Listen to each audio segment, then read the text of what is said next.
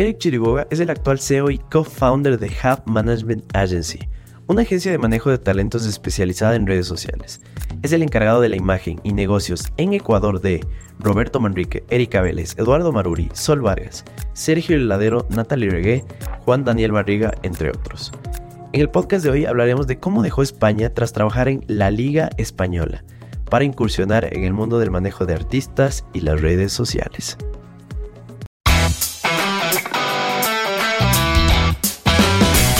¿Cómo están? Bienvenidos a un nuevo episodio de Morphy Podcast. Acá Dani y Charlie, como siempre, con un invitado especial. Un podcast que queríamos hacerlo hace algún tiempo que de seguro va a traer mucho valor para toda nuestra comunidad. ¿Nos quieres hablar un poco más de nuestro invitado el día de hoy, Charlie? Claro que sí, amigo. Generalmente traemos gente eh, que es influencer, creador, artista, son las caras de marcas y de muchas otras cosas. Pero hoy es un podcast diferente y me emociona igual o más que el resto. Porque más bien estamos con la persona que le maneja a estas personas, que le dirige, que le representa. ¿Ya? Eh, no solo es el manager de algunas de las eh, eh, creadores, artistas más influyentes en el país, sino que también es CEO y fundador de Hub Manager Agency. Management. Management Agency Eric, qué gustazo tenerte por acá, hermano. No, pues muchísimas gracias. Gracias, Dani. Gracias, Charlie, por la invitación. Hemos estado un poquito cruzados por agendas. Bastante. La están rompiendo. Estoy, bueno, esperé mi turno y estoy muy contento de, ya por fin cristalizar algo que ya lo habíamos hablado desde algún tiempo y, estar con ustedes dispuesto a, conversar, a conocernos un poco más y, y a todo. Oye, Eric, y para tal vez la gente que tu nombre no se les hace muy conocido, ¿quién es Eric Chiriboga? Bueno, soy, yo soy Eric Chiriboga, tengo 28 años, ya estudié en la Universidad de San Francisco, eh, Administración de Empresas, Marketing, eh, bueno, y dentro de, mi segunda carrera también hice un intercambio en una universidad en Boston, porque la San Francisco tiene muchos convenios, ¿ya? pero bueno, al final me gradué de Administración de Empresas, mi primera carrera, y la segunda eh, de Marketing. Y eh, después hice un máster en Dirección de Entidades Deportivas, en un MBA en Dirección de Entidades Deportivas en la Universidad del Real Madrid, en Madrid. estuve ahí en Madrid. Y, bueno, eh, nada, soy una persona muy apasionada, muy intensa. y creo que por eso es que que es, es, ideal lo que hago, de ser manager de, talentos. Eh, y bueno, que, que, hace las cosas mucho con el corazón y que, que me encanta el fútbol, me encanta el entretenimiento, me encanta la música, me encanta todo el mundo artístico y el show business, así que ese soy yo.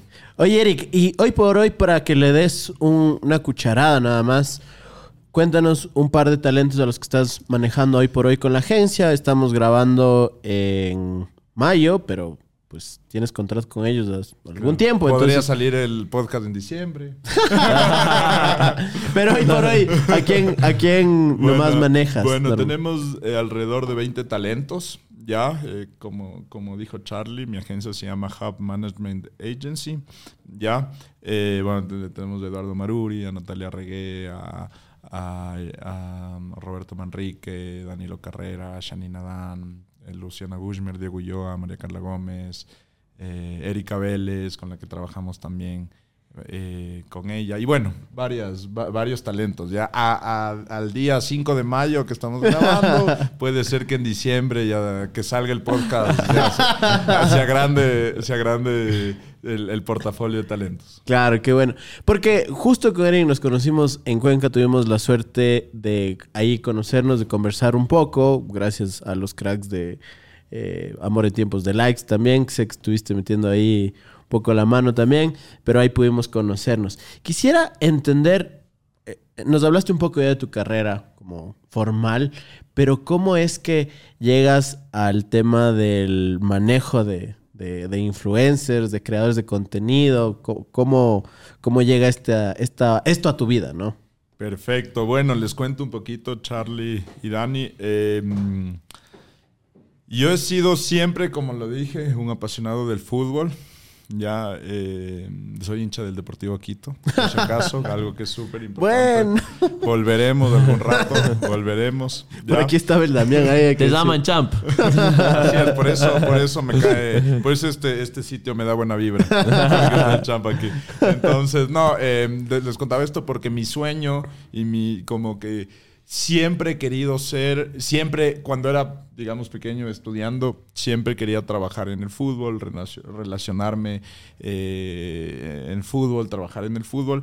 Y eh, yo eh, quería ser representante de jugadores de fútbol.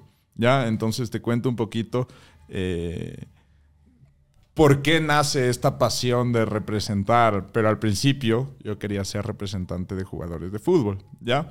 Entonces. Claro, porque María Carla, como que. No, claro. Dieguito. Llego yo, Erika. ah.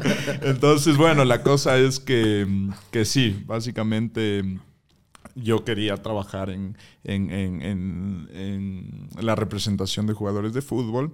Me voy a estudiar ya a, a España, hacer un MBA en Dirección de Entidades Deportivas de la Universidad del Real Madrid para especializarme en la dirección eh, y en, en- en todo lo que sea relacionado a empresas deportivas, fútbol, representación de jugadores, etcétera. Pero ahí eh, se cruza en mi camino una llamada. Ya con esto estamos hablando de hace tres años, en el 2020, que yo me fui al máster eh, en Madrid. Se cruza una llamada de Natalia Regué. Ya Nati Regué, aquí paréntesis, nos vamos, nos volvemos en el tiempo un poquito. Nati Regué eh, es amiga mía, antes de yo ser manager, eh, tener relación manager, influencer o manager talento. eh, ella es amiga mía, ustedes saben, ella es de Guayaquil. Ya ella vino a estudiar aquí a Quito, en la Universidad de San Francisco de Quito. Estudiamos, ella estudió diseño interiores, somos igual de la misma edad, ¿ya? Eh, yo estudié administración, pero hace como 6, 7 años, eh, sí, como 7, 8 años por ahí. Eh, como ella vino sola, eh, digamos que teníamos nuestro grupito de amigos que, que siempre estábamos con ella, porque claro, vino sola, hacíamos planes y como que éramos de un grupo de amigos súper súper íntimos, salíamos, hacíamos de todo eh, con, con todos los amigos de- del grupo de la U. Y ella ya, sali- ya, ya tenía cosas como ah, hace ocho años, siete años, no había el tema de influencers, acuérdense. claro, Ya todavía no. no. Había, no, había, no era este boom de, de- de los últimos tres, cuatro años que ha pasado hasta acá. Entonces ya le salían fotos eh, para el Quicentro, o bueno, pero no sé si puedo decir alguna marca Ya, luego comercial. te, tú sabes, luego te cobramos tranquilo. factura, tranquilo. Ya. Sí, sí, yo no persigo ese nombre. Yo, yo trabajo con los otros, el otro grupo de centros comerciales. con Entonces Shopping vamos a mutear, no te preocupes. bueno, pero ya le salían cosas comerciales, ¿ya? Y, eh, y me decía eh, eh, Chiri, porque a mí me dicen Chiri, Eric Chiriboga, todo el mundo me dice Chiri casi, eh, más en el ambiente personal. El- los nuevos talentos que represento me dicen Eric, todavía no hay esa confianza.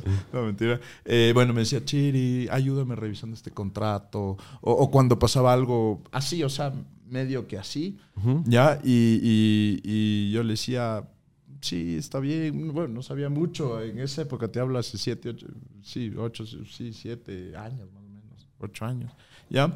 Entonces, eh, eh, ella siempre me decía, cuando sea famosa, yo quiero que seas mi manager, algo así, y, y ja, ja, ja, y nos reíamos. No, es que tú eres así, si mis panas ven esto, capaz, los panas de la U, capaz se resientan, pero me decía, tú eres de los más, de los panas más pilas que de aquí, del grupo. Entonces yo cuando, cuando sea famosa, ja, ja, ja, quiero que me representes, bla, bla, bla. ¿Ya?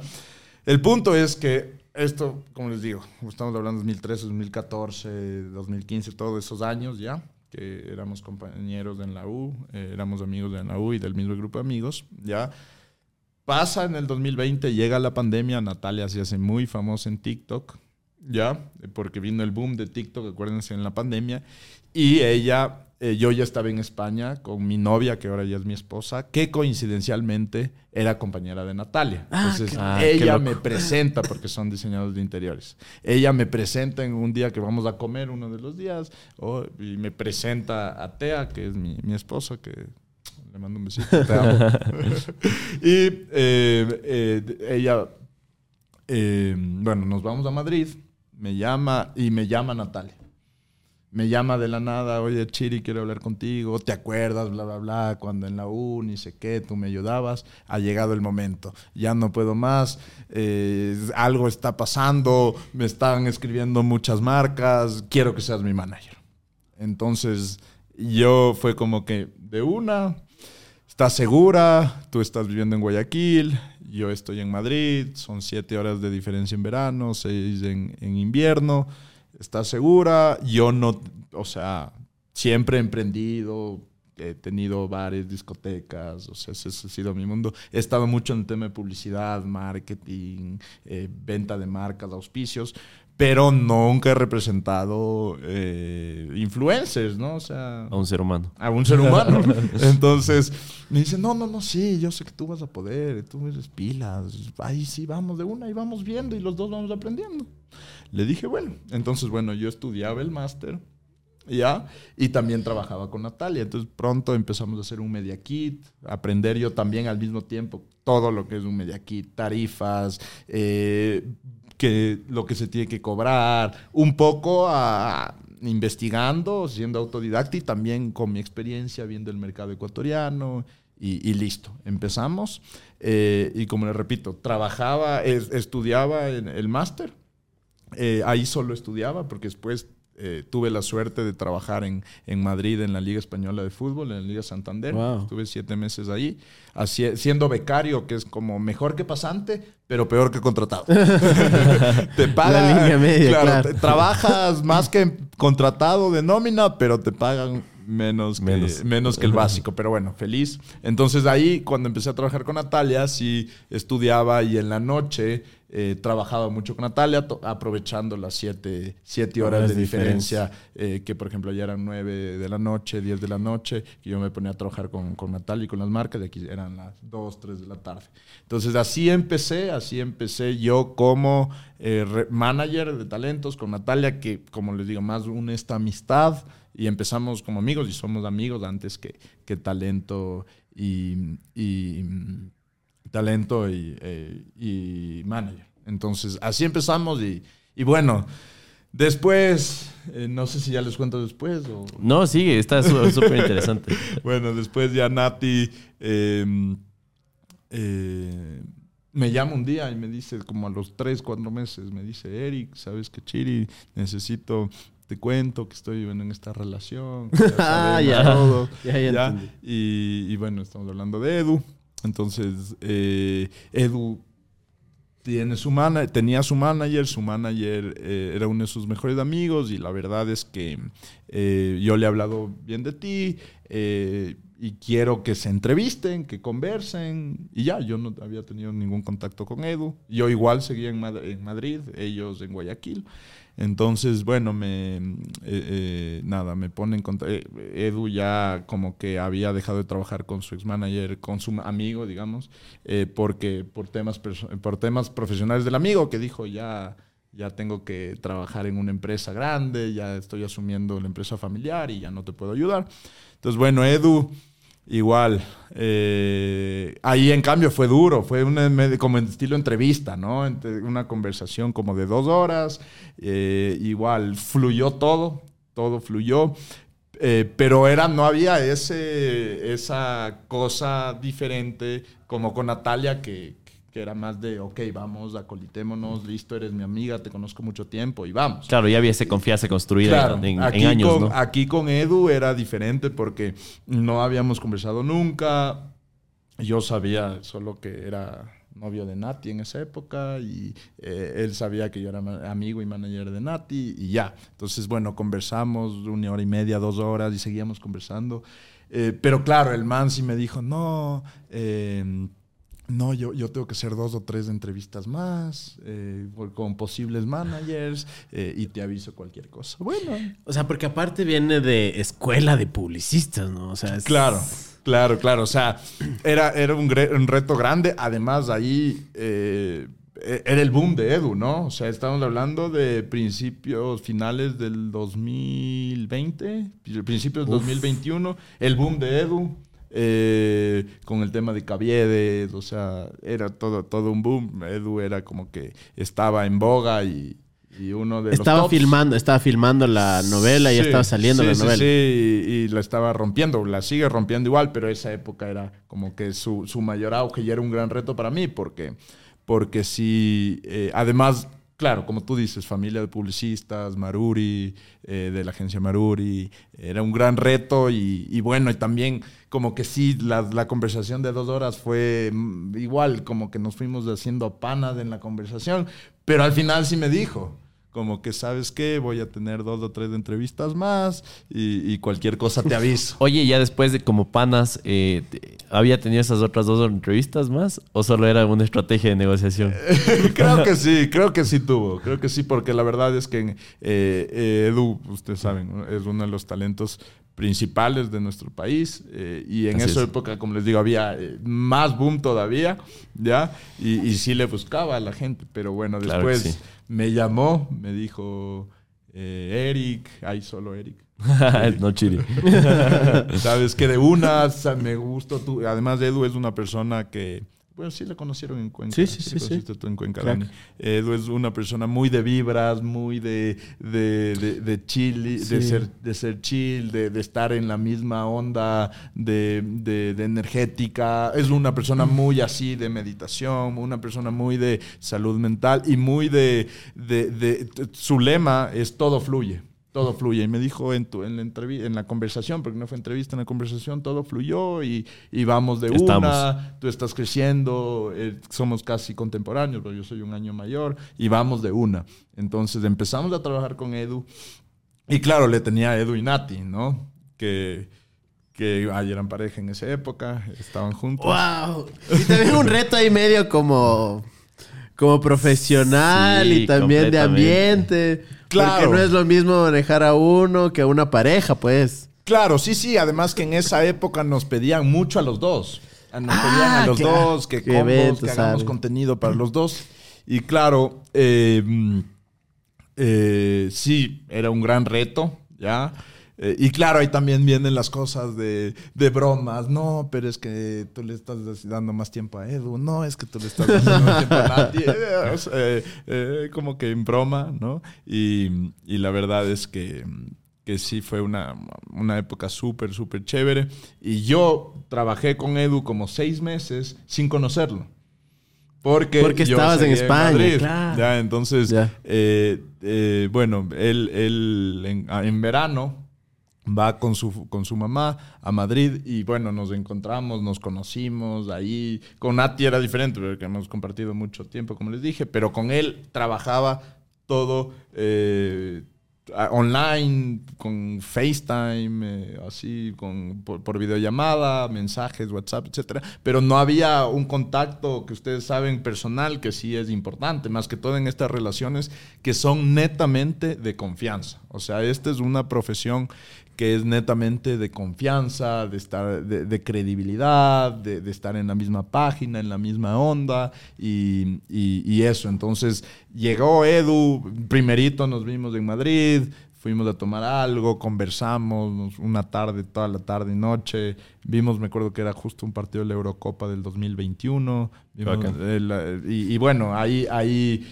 ahí digamos que ya nos conocimos y ya todo tenía más sentido porque, claro, ahí nos dimos cuenta que, que, ya personalmente era más cool todavía la relación, ¿no? Entonces, así digamos que empecé con mis dos talentos eh, y, y bueno, que al principio, como les digo, hasta hace año y medio eh, yo era solo manager personal, digamos, de los dos. Y después ya, eh, ya les contaré cómo va creciendo la agencia y cómo ya se vuelve agencia esto.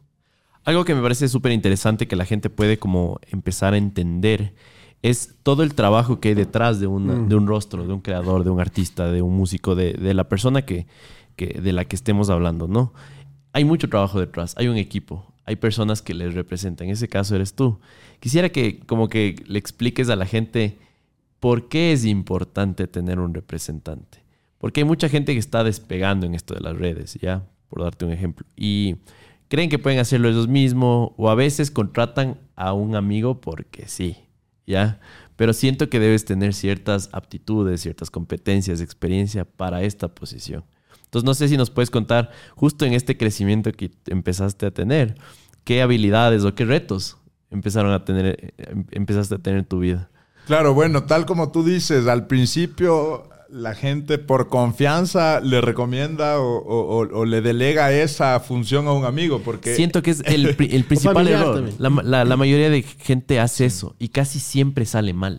Claro, bueno, en mi caso pasó eso. Pero, porque Nati era mi amiga y me delegó, pero gracias a Dios, eh, digamos que salió bien en la historia. No, no, y aparte tú sí tenías un background que de muchas formas iba relacionado a hacer un buen trabajo. sí, sí, sí. Bueno, lógicamente, por eso les conté el tema de, la representación de fútbol. Exacto, eh, exacto, Que al final sí saqué mi licencia FIFA y soy representante de, de jugadores también. Qué bien. ¿ya? Pero está un poco en stand-by eso, porque eso es muy a largo plazo y uno tiene que vivir y, comer y, gastar y, sobrevivir ahora. Entonces el tema del fútbol es un poco, la, es, es, es, una semilla que pones y ya vendrá un Kendry Páez cuatro, cinco, Y si tienes suerte, vendrá un Moy Caicedo o un Kendry Páez. Entonces, yo me dediqué ya a esto de la representación comercial, eh, porque esto es una cosa de diario, todos los días, y que lógicamente todos los días se cierran contratos y todos los días se. se todos los días se, hacen negocios y se gana, digamos. Entonces, lo que tal, como tú dices, eh, eh, tener un manager eh, hay dos visiones de cómo la gente lo ve. La primera es como la que en verdad deberían verlo, como una persona que te apoya, que te introduce, ¿ya? Que te... Eh, suena feo esta palabra, pero que te comercializa, ya porque es importante eh, aclarar que yo soy un manager comercial, ya, o sea, yo me encargo de todo lo que es tema comercial con varios talentos de los que manejo también llevo tema profesional de, actuación eh, o temas de masterclasses, charlas que no son tan comerciales eh, o que, son ya más de sus profesiones, eh, pero mi 85, mi 90% y el core de mi negocio es, es ser es ser un manager comercial. Entonces, eh, eh, como les decía, hay estas dos visiones de la gente que le ve como una persona que sí te ayuda, que sí te comercializa, que te hace, que te propone para campañas y te ayuda en tu crecimiento, ¿ya? Y hay otra opción, otra, la otra visión de la gente que, que dice, no, no es una inversión, es un gasto, ¿ya? Entonces hay las dos opciones, la inversión por las comisiones, ¿ya? Y, las otras personas que ven esas comisiones como gasto, entonces dicen, no, ¿para qué? Si yo mismo puedo, eh, ¿para qué voy a compartir un X por ciento, 15, 20 por ciento del contrato eh, cuando yo mismo puedo? ¿Ya? Y no es así. O sea, hay gente que se maneja sola y está perfecto, ¿ya? Pero para los que recién empiezan, siempre es mucho mejor empezar con alguien, una persona profesional, eh, que ya sabe del mercado, que sabe, porque ¿qué pasa?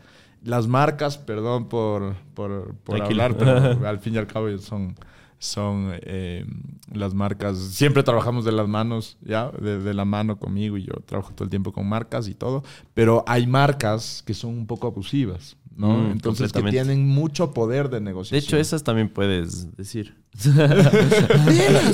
Aquí están, vamos.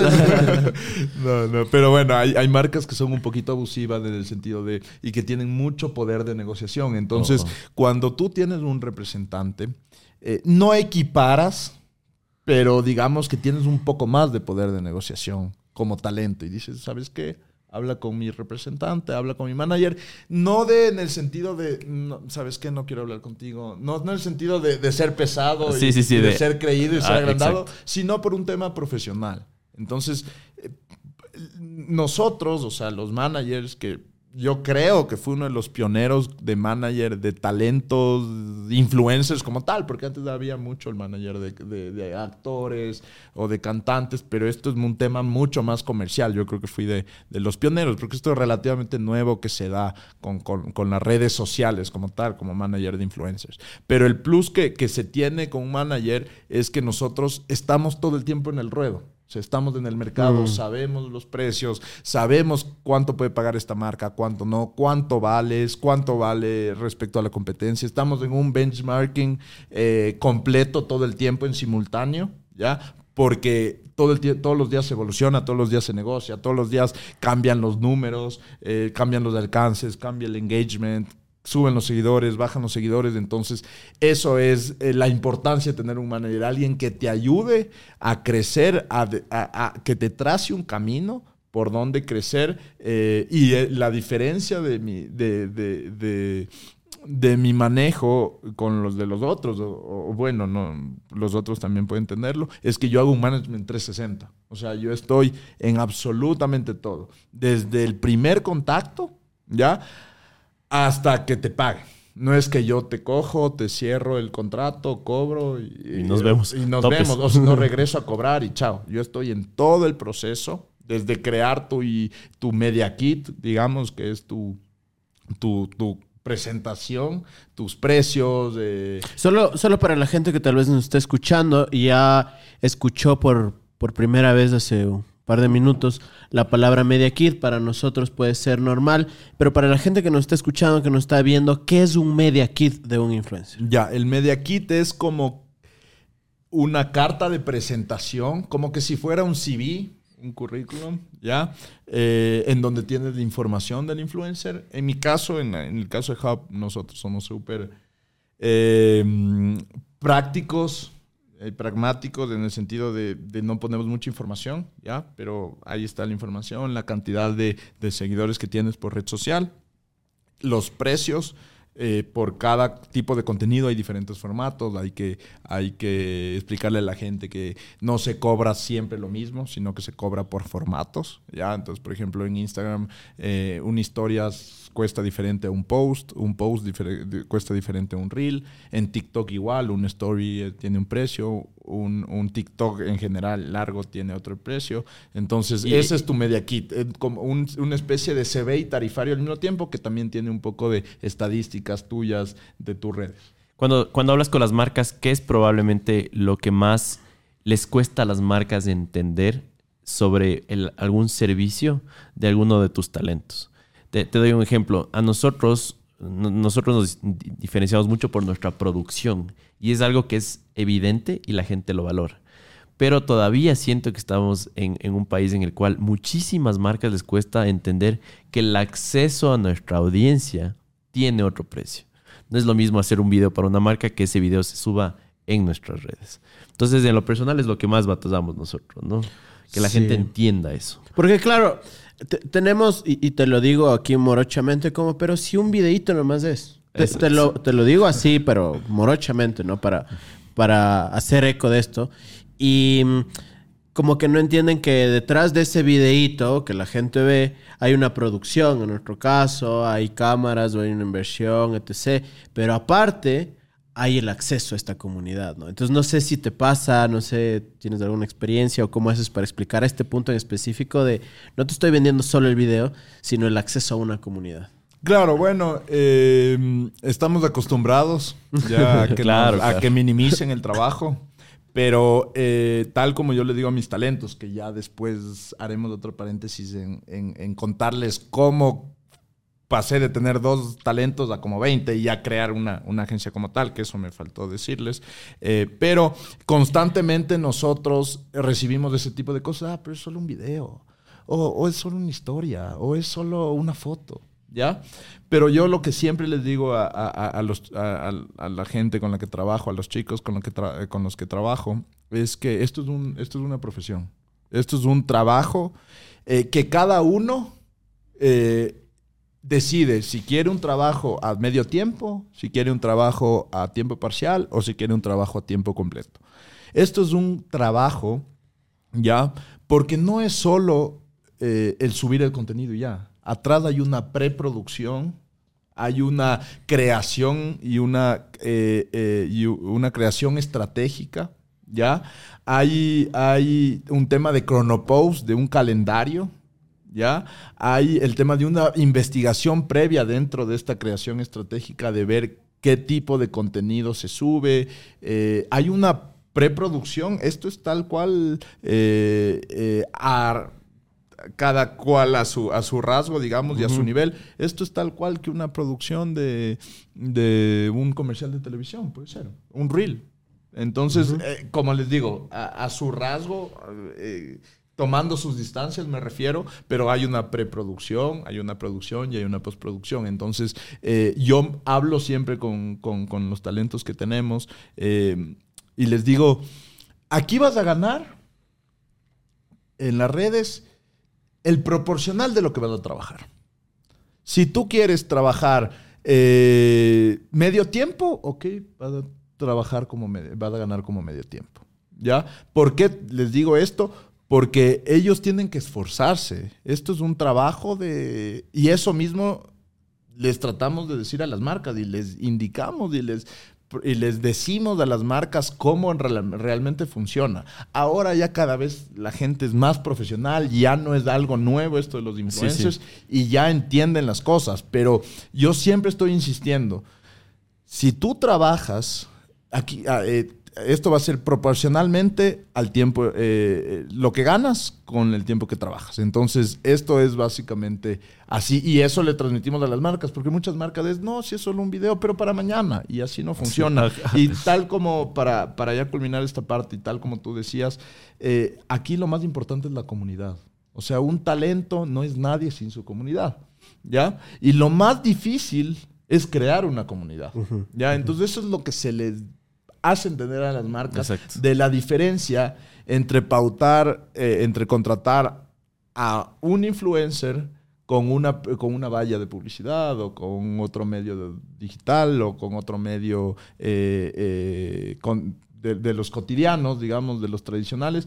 Aquí tú tienes una audiencia objetiva, tienes datos, tienes eh, diferentes tipos de, de datos por geolocalización, por género, por, eh, por edades, por ubicaciones, que eso hace que tengas un gran valor agregado porque así las marcas pueden llegar a su nicho objetivo. Entonces ahí es cuando se les explica todo esto a las marcas, cuando las marcas ya empiezan a entender que no es solo un videíto, que no es solo una fotito y que, y que, y que sí es un trabajo y que tiene, es un otro medio de comunicación, pero mucho más segmentado que llega a tu público objetivo. Porque otra consulta como agregada que tenía este tema es que siento que hay estos dos enfoques, ¿no? Como, oye, ¿sabes qué? ¿Valgo esto? Te dejo ahí mi tarifa, mi media kit, mira mis métricas, lo que sea, hagamos negocios si quieres. O el otro de ponerse a debatir y explicarle y tener paciencia. Pero siento que hay este punto medio en el cual no somos para todas las marcas, ¿me explico? O sea, si es que hay mucho este debate de si es un video, no, bájate, que no sé qué, es como, tal vez la marca no es para nosotros, ¿no es cierto? Siento que estos límites es probablemente el reto que más tienen los, los- los representantes en, en el tiempo, ¿no? Justo saber dónde está ese límite de, de seguir eh, respondiendo correos o, o lo que sea, ¿no? Totalmente. Bueno, en mi caso eh, ya es un poco diferente porque yo ya manejo, no quiero sonar pesado, pero, pero talentos, digamos, que ya son reconocidos. Así ¿no? es, O sea, así no- así humildemente, de verdad. Entonces ya es un poco diferente las negociaciones. Lógicamente yo tengo talentos y talentos, talentos que ya tienen una carrera en su cúspide ya y que están ahí por mucho tiempo y talentos que recién están empezando. Y con todos los talentos y con todas las marcas se negocia diferente. Decirte que hay un patrón pa- y es algo que está escrito en piedra para negociar y que, to- con- y que todos, los todos los talentos se negocia igual y con las marcas se negocia igual es mentirte. Entonces, eh, lo que tú dices es verdad. Eh, todavía me pasa poco, pero, pero todavía me pasa que sí hay que explicarles mucho a las marcas. Eh, eh, eh, es como una venta, o sea, es como una comparación constante, pero aquí vas a tener esto, a diferencia de que, de que, de que tú pautes en un medio tradicional, aquí tú llegas a tu público objetivo, aquí tú llegas a este tipo de, de- cantidad de mujeres o de cantidad de hombres. Entonces, siempre eh, se tiene que recordar a las marcas y a las agencias, porque la- eso es otra cosa importante. Nosotros trabajamos mucho con agencias, agencias de publicidad, Ah, agencias comprendo. de marketing. ¿Por qué? Porque trabajamos con marcas multinacionales o marcas nacionales muy grandes que tercerizan también tercerizan su, eh, la parte de, de marketing, y publicidad con una agencia. ¿Ya? Entonces, y esta agencia negocia con nosotros. Entonces, cada cierto tiempo sí tenemos que, que estar eh, diciéndole y es parte de, de la negociación. Y tal como tú decías, eh, hay negociaciones y negociaciones. Claro, me imagino. Ya, o sea, es- esto es un tema de hasta dónde puedo ceder o hasta eh, o mm, la marca ya no me interesa mucho. Sí, sí, y, sí. y aquí te voy a dar un ejemplo De para que veas, y les voy a dar un ejemplo para que vean eh, que no se negocia diferente y que hay marcas y marcas. Hay marcas que te pueden dar, sumar mucho más valor y vas a tener un valor agregado en asociarte con esa marca. Y hay otras marcas que no te suman. Claro, que no que te ayudan. veces Pueden de- restar en Que te restan. Por ejemplo, eh, con Nati. Nati Reggae eh, nos contrató Ferragamo. Ferragamo es una marca de lujo, una marca italiana, eh, es una marca internacional, eh, Salvatore Ferragamo, eh, y negociamos directamente con su agencia que se llama Icon, eh, que es una agencia en París. ¿Ya? Y nos contactaron y bueno, estuvimos ahí en la negociación. Y Per Ferragamo es como que, entre comillas, te dice, es un favor el que yo te hago Claro. por Sí, usar sí, mis sí. prendas y por promocionar y porque tú te veas asociado con mi marca. ¿Ya? Entonces ahí ponte en esa negociación, lógicamente trabajamos y, y eso, y, y ahí sumamos mucho el valor. Ahí, ahí en cambio se deja un poco de lado el tema económico, porque no todo es dinero, no todo es, de, eh, no todo es dinero, y ya les diré un poco de tips de, ah, para los nuevos creadores o las personas que están empezando, para que sepan que, que esto no es una carrera, que esto es una, no es una carrera de, de- tiempo, de velocidad, sino es una carrera de resistencia. Entonces, ahí con Ferragamo restamos un poquito y dejamos de un lado el tema económico y eh, eh, analizamos y valorizamos todo lo que te da asociarte con una marca como Ferragamo. Entonces ahí con Ferragamo ella era la única latinoamericana en la campaña de Ferragamo. ¿Ya? Wow. Iba a salir también en sus redes, en las redes de Ferragamo. Y eh, bueno, al final no cobramos lo que siempre cobramos, cobramos que sí, un 60% de, de lo que normalmente, un 50% igual nos pagaron, nos dieron, eh, le dieron a Nati eh, prendas igual que son súper costosas. Ya, entonces a- ese es un caso en donde valorizamos la marca. Exacto, la marca te da mucho valor. Ajá. Exactamente. De ahí, en cambio, al contrario, ha habido marcas con Edu, ponte hace algunos años, una marca que no, no voy a decir, pero es una marca de, de zapatillas o de, o de, de- de- zapatos, como se dice, o lonas, ya, que, que nos decía, "Mm, no me importa cuánto tengo que pagar. Quiero, quiero contratar a Eduardo. Claro, porque más bien Eduardo le agrega valor a la marca. Exactamente. No es cierto. Dime el precio. La plata pasa, como que la plata pasa a segundo plano. Dime el precio. Y nosotros ahí en cambio analizamos y por más plata que había, que era literal, me decían, Eric, dinos cuánto, llegamos a un acuerdo y ya está. Eh, ahí en cambio, como la marca no nos sumaba valor, no iba de acuerdo al contenido de Eduardo y a la marca personal, porque eso tienen que entender igual a los jóvenes y a los que están empezando. Cada talento, cada influencer, cada persona influyente o cada profesional en, en el show business, en el entretenimiento, es una marca personal. Y hay que cuidar eso. eso. Hay que cuidar la marca personal de cada uno. Entonces, esta, esta marca con la que querían hacer esta colaboración anual, igual, eh, no le sumaba valor. Entonces, por más plata del mundo, no te suma valor, te puede restar. Y, hay cosas que, como te decía, que, que, que- que con la plata no se puede comprar, que es el tema de que la comunidad se dé, cu- se dé cuenta que, que no es algo, no es un producto que va con, con Eduardo, por ejemplo. Y, y hay cosas que, que así sea, no, no van de la mano. Entonces ese fue el caso con Nati Ferragamo, del caso que se restó de importancia a la plata y que se trabajó porque se suma valor. Y hay este caso de Edu con esta marca que no se trabajó a pesar de que daban la- toda la plata que querramos, eh, pero se cuidó la imagen de, de Edu, digamos. Prepárate para la experiencia más emocionante de tu vida. El auspiciante de este podcast es OneXBet, el líder mundial en apuestas deportivas y juegos de casino en línea. Imagínate tener acceso a las mejores cuotas y mercados en cientos de deportes en todo el mundo. Las 24 horas del día, 7 días a la semana. Desde fútbol, tenis, baloncesto. OneXBet tiene todo lo que necesitas para vivir la pasión del deporte al máximo. Si eres como nosotros, estoy seguro que te gustan los desafíos. Con OneXBet puedes acceder a apuestas en vivo que seguramente te mantendrán al borde de tu asiento. Puedes apostar mientras estás viendo el partido y vivir esa emoción al máximo. Así que siente esta pasión y gana grandes premios con OneXBet. Pero eso no es todo. Regístrate hoy mismo y obtiene un bono especial de bienvenida. Las personas que se registren con el bono promocional Morphy obtendrán un 130% más en su primer depósito. Lo único que debes hacer es cumplir todos los requisitos del registro que lo pueden hacer en el enlace de la descripción y activar tu cuenta por correo o teléfono y hacer tu primer depósito.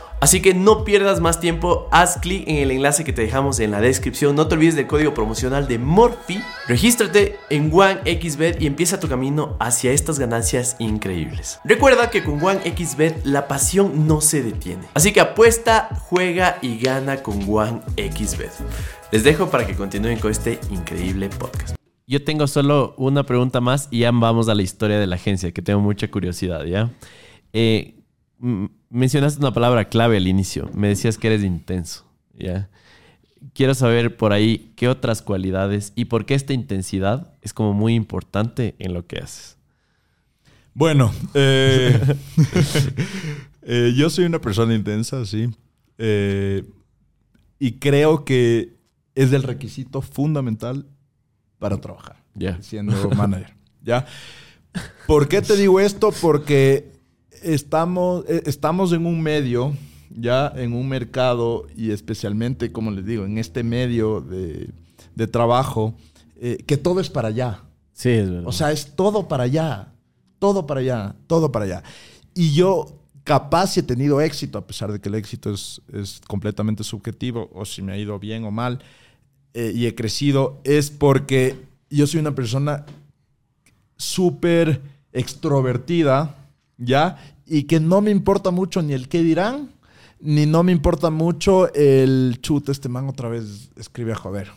¿Ya? Entonces, eh, yo te decía que soy intenso porque yo estoy ahí. O sea, mi trabajo es, es, es trillado esto de 24-7, pero literal es casi 24-7. ¿Ya?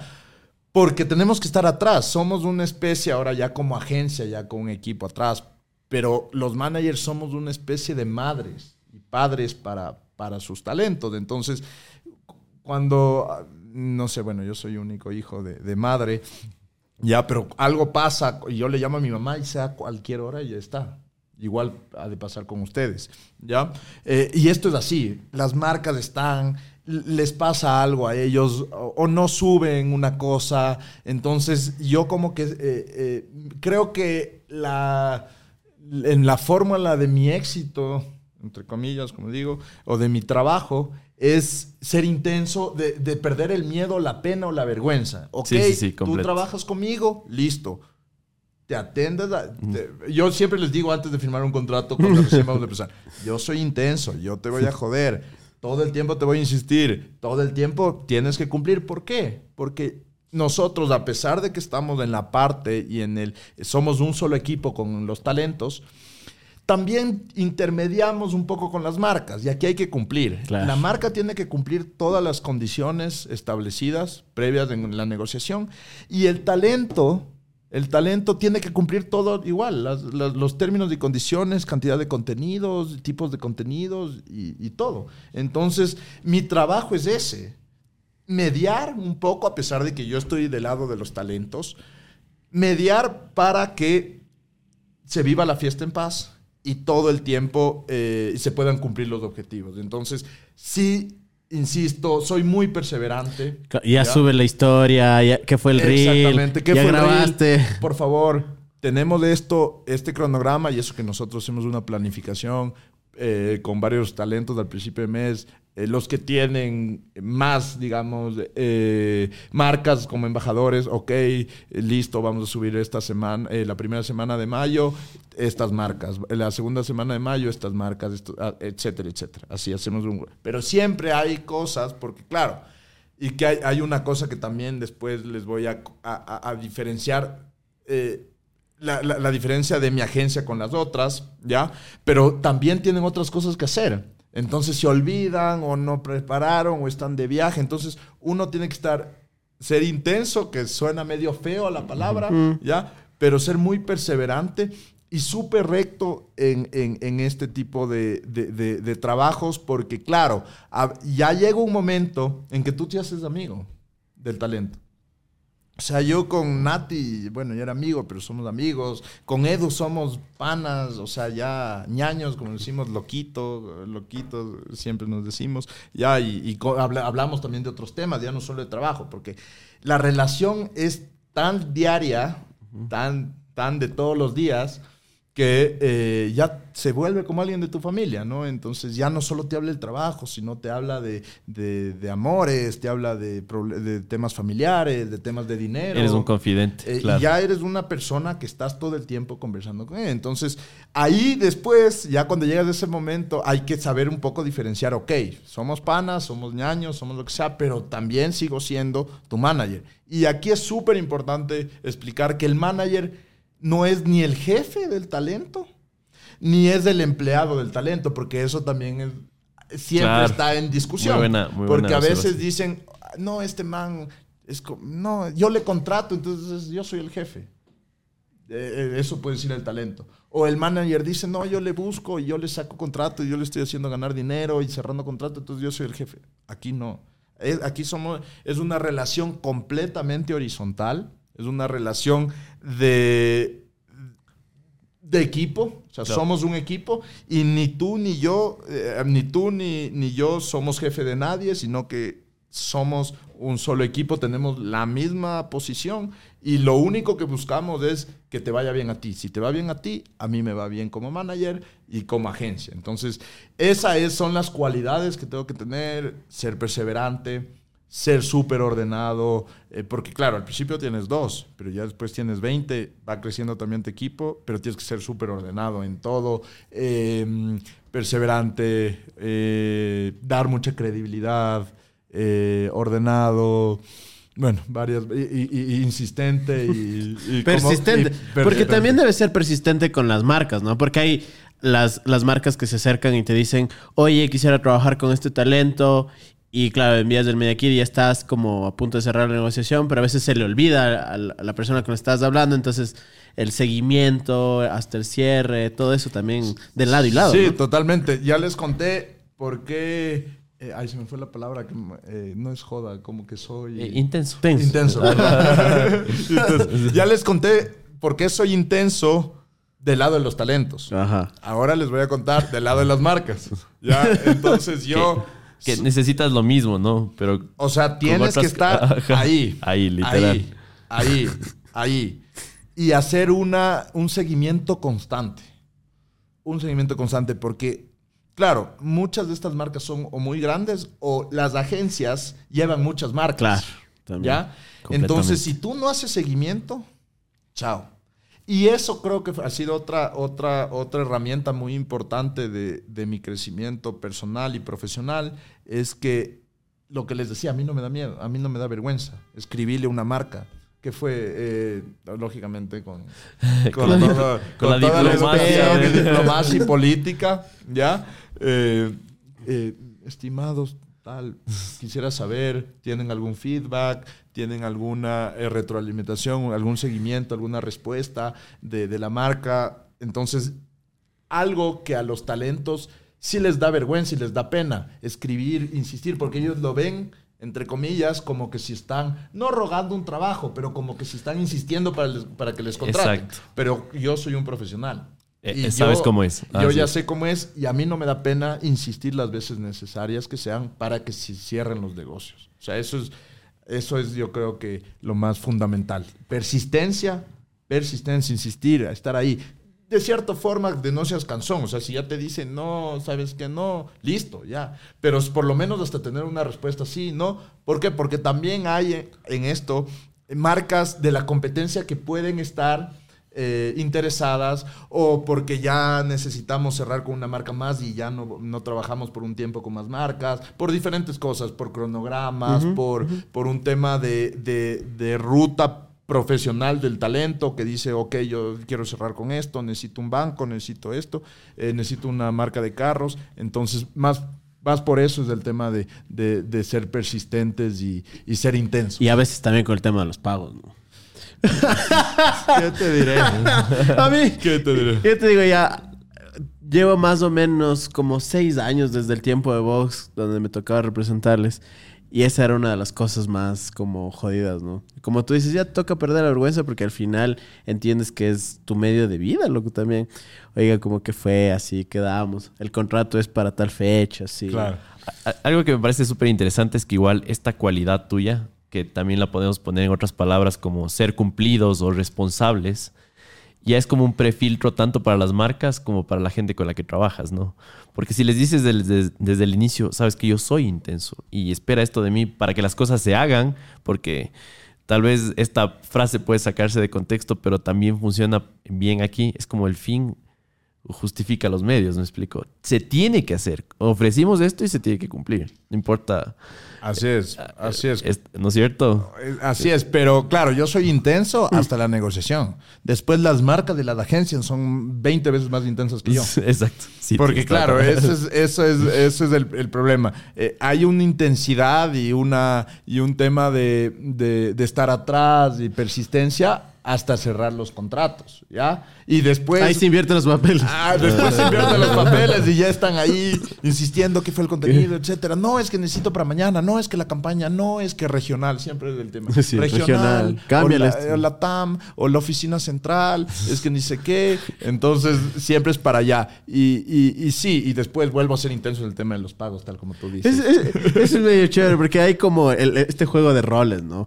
Como al principio tú estás como súper interesado después ya cuando cierras, la marca está súper interesada en que salgan los productos y después como que otra vez tú interesado en que puedan salir los pagos. No, y aparte esta dinámica es individual porque cada negociación es ah, diferente. Entonces tienes como que adaptarte y... Así es, cada, cada negociación es completamente Y cada campaña también, ¿cierto? Que es como... Cada campaña es diferente, los, cada cliente es diferente, hay clientes que, que todo funciona perfecto, ¿ya? Hay otros que empezamos mal y es todo una montaña rusa y, es como que, bueno, ya no quiero trabajar contigo, pero después te buscan por otro talento y uno tiene que ser muy profesional, mm. ya muy profesional, en el sentido de que aquí em, es cierto, tenemos una agencia, pero hay cosas que no interfieren entre entre talentos, ¿no? Entonces puedo yo tener algún roce. En tres años no he tenido muchos roces. Bueno, algunos, algunos no me quieren, algunos no me quieren, que ya me dijiste algo de como de Diego Ulloa, por ahí. no el Diego, pero, pero algo, alguien, alguno relacionado a él en el pasado. No mentira. ¿Ya? Eh, precisamente por mi, por mi eh, frontalidad y rectitud, ¿no? Si quedamos en una cosa, se cumple. ¿Ya? ¿Por qué yo te tengo que cumplir? Tal como quedamos, y tú no me cumpliste el pago. Y tienes que esperar 60 días, y tengo que esperar 90 días, mm. y tengo que esperar esto, cuando quedamos en 30 o cuando quedamos en 15. ¿Ya? Así es. Entonces, eh, igual, aquí somos súper profesionales, cada talento ahí sí es individual la relación, porque claro, ha habido problemas que he tenido roces con un talento como tal, eh, o sea, con la marca por el trabajo, por un contrato de un talento y que enseguida me llaman otra vez, pero por otro talento. Y no ha pasado absolutamente nada. Cada relación ahí es separada. Eh, porque hay que ser profesionales, ¿no? yo no tengo por qué afectar, porque si alguna vez me invento, me invento, pero no ha pasado, pero si alguna vez tuve algún conflicto con una marca por Nati Reggae, ¿ya? Eh, ¿Por qué después le tengo que perjudicar a Sol Vargas? ¿Ya? Que, a Sol Vargas cuando la misma marca le quiere le quiere, le quiere contratar. Entonces, eso sí, si ha habido cosas ya muy heavy o algo así, eh, ahí sí decimos, ok, mira, pasó esto con esta, con, con esta campaña, pero ahora las condiciones son así. ¿Listo? Sí, perfecto. Pero más que todo, no por un tema de que, que haya algún roce o por, por resentimiento, sino para cuidarle al talento Claro. de que no vuelva a pasar eh, algo así no, y no, No tenga una mala experiencia. No pues. tenga te- una mala experiencia. Oye, justo nos hablas de varios de los talentos, porque hablamos al principio ya de los dos con los que iniciaste. Pero ¿cuándo fue que ya decides, y para ya entrarnos en, en este tema, ya crear una agencia? O sea, ya hacer de esto una de tener una visión más corporativa, más empresarial, y ya no un tema individual. Claro, nos quedamos en que cerra- cerraste con Eduardo. ¿Qué pasó después? Bueno, volvemos. Como Exacto. 30 minutos. Sí, haga. Sí. Ya, el orden, en lo mío no es el, el- el- mucho el orden en el storytelling, pero en las campañas, en todo lo relacionado a los contratos, sí. de- ahí sí hay orden y ahí sí hay cronología. Eh, bueno, cerré con Edu, trabajé con Edu, le conocí a Edu, ya todo, todo bien, estaba con Edu y Nati, y yo ya me gradué del máster. eh, en el verano del 2021, en, en mayo entré a trabajar a la liga, como les digo, estuve siete meses y ahí eso también me sirvió muchísimo porque yo en la liga, eh, en la Liga Santander, la Liga Española de Fútbol, que no se confundan Claro con la que otra liga, porque ya saben que, Hay un corazón que- acadé por ahí. que hay un corazón azulgrana y que, y que eh, así como nací moriré hincha del Quito. ¿ya? Eh, entonces, bueno, estuve en la Liga Española y entré. Ahí están celebrando los del. Quito. ahí. Ahí salió el chamba chamba. Vamos acá de... Entonces, entré allá y ahí ya trabajaba con Nati y Edu en las tardes, como les digo, aprovechando el cambio de horario. Y ahí entré al, al- a un departamento de eh, todo lo que es análisis de datos, análisis digital. O sea, Mm, perdónenme que les diga, pero había puro geek ahí. Al principio me asusté porque yo digo, yo soy marquetero, yo soy muy de comercial, muy, Sí, sí, sí. muy eso, y toda la vida he sido así, muy de relaciones interpersonales, servicio al cliente, etcétera. Eh, ¿Qué voy a hacer ahí? Chuta, me asusté un poco, pero, pero, pero justo entré a revisar todo lo que son eh, los datos en redes sociales, Wow. Twitch, de la liga y de sus diferentes canales, de sus, sus diferentes redes sociales. Entonces yo hacía todos los meses, eh, todas las semanas, un reporte de cuánto ha crecido la audiencia, el alcance, comparación, benchmarking comparado a la Premier League, a la UEFA Champions League, a la Liga Francesa, etcétera. Cómo ha crecido, hemos bajado. Ahí ya empezó el, el tema de Ibai y Twitch también en esa época, ¿ya? Eh, y yo medía todo y también me- medía la publicidad, cuánto cobrar la publicidad en los estadios de la Liga Santander, la publicidad que pasa al borde del campo, la En los publicidad de los banners. anuncios, A ver, a los ver, a ver, espera, espera, espera. Da- da- dame un segundo. Tú hacías ese análisis entonces. Tú Sí. decías cuánto vales. Yo usaba las herramientas Y dabas datos. ya, y daba datos. Ya, pero Ya. e- eso para mí es como una, una pregunta que siempre me he hecho y si tengo a alguien que pueda hacer esa pregunta, pues, ¿cómo haces para saber cuánto cuesta una publicidad en un estadio? Ya, hay una plataforma con la que yo trabajaba que se llama Blinkfire Analytics, ¿ya? En la que te da, tú coges, pones las publicaciones o pones las retransmisiones de los partidos, ¿ya?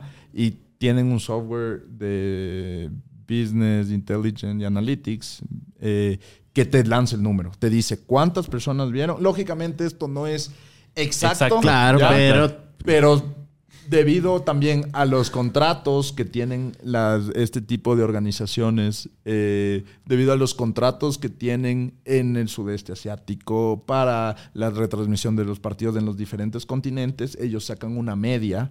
Aparte, la cantidad de gente que está en el estadio, ¿ya? La cantidad de televidentes. ¿Ya? Y eso te, te lanza el número. eh, este partido, esta valla, lo va a ver, me invento, 50 millones de personas y se tiene que cobrar eh, 30 mil euros por partido.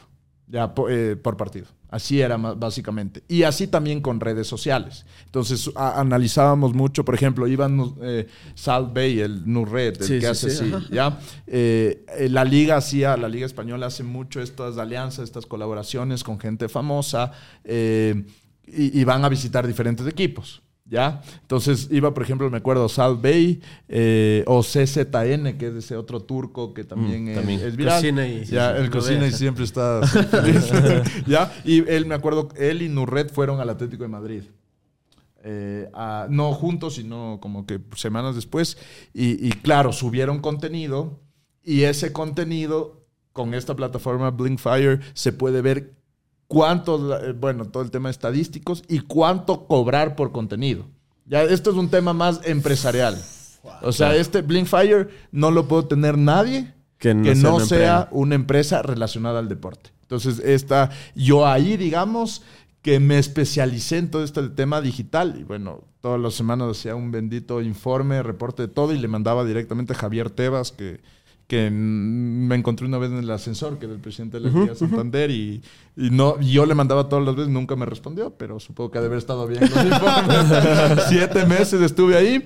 Y bueno, ahí ya no les alargo más de ese cuento. Salí a finales, a mediados de diciembre más o menos del 2021 ¿ya?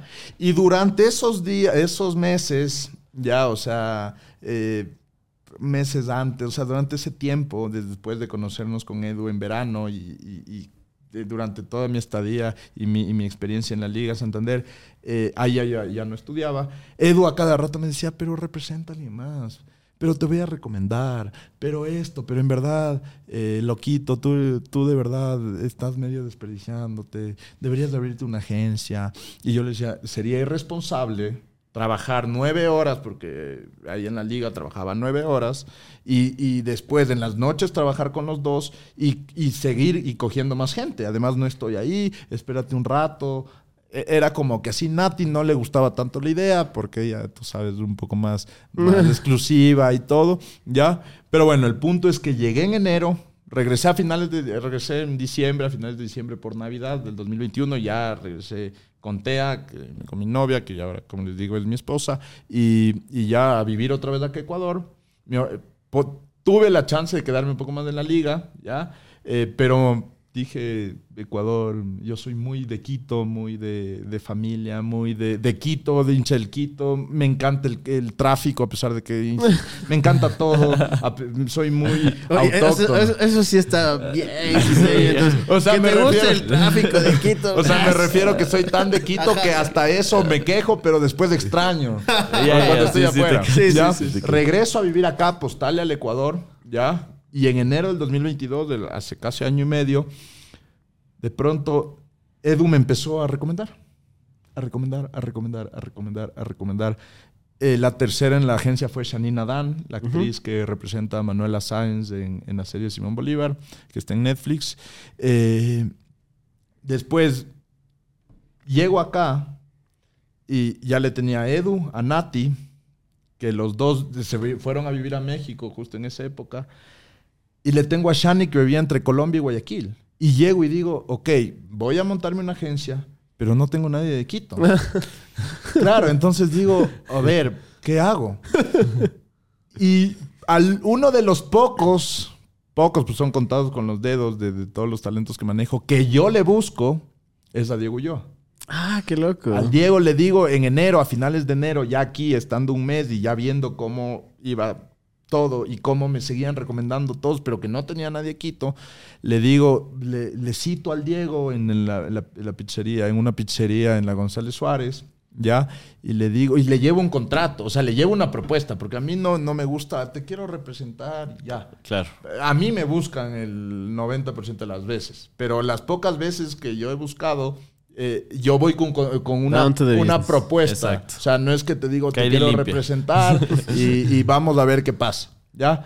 Eh, si no es, ok, listo, vamos, eh, te quiero representar, hola Diego, yo soy Eric, bla, bla, bla, contándote, lógicamente, cuando tú ya tienes el backup de representar a Natalia Regué y a Edu, tienes ya un... Claro, ya se te abre una puerta. Claro, se te abre una puerta, tienes como un espaldarazo en, donde en donde ya dicen estos manes ah, bueno, por lo menos eh, eh, sentémosle a escuchar la propuesta que tenga. Entonces hoy me siento, estoy con él, estoy con, con Diego y le digo, Diego, tengo esta propuesta para que seas embajador, te cuento un poquito. Ahí no había agencia y no había nombre y no había nada todavía. Esto te hablo de enero del anterior año, casi año y medio. Eh, y le digo, yo soy manager de Nati Reguel, manager de Edu. Y claro, él empezó a ver en Instagram, tú le sacas todo esto a Edu todo lo que tú haces, es, eh, eh, todo lo que has hecho aquí es marcas. Sí, sí, sí, yo le hago. Pero seguro, bueno. punto es que estaba, un poco incrédulo y ya. firmamos con, con Diego. So- so- solo quería contar algo ahí que me parece súper interesante. Y es que realmente eres un representante de grandes ligas, llamémosle así, ¿ya? Y para la mayoría de creadores de ecuatorianos sí es un poco difícil entender. Ahora, estamos sentados casi una hora y las credenciales están en cámara, ¿ya? Y me parece increíble porque hemos estado con gente crack, gente que ha logrado grandes cosas.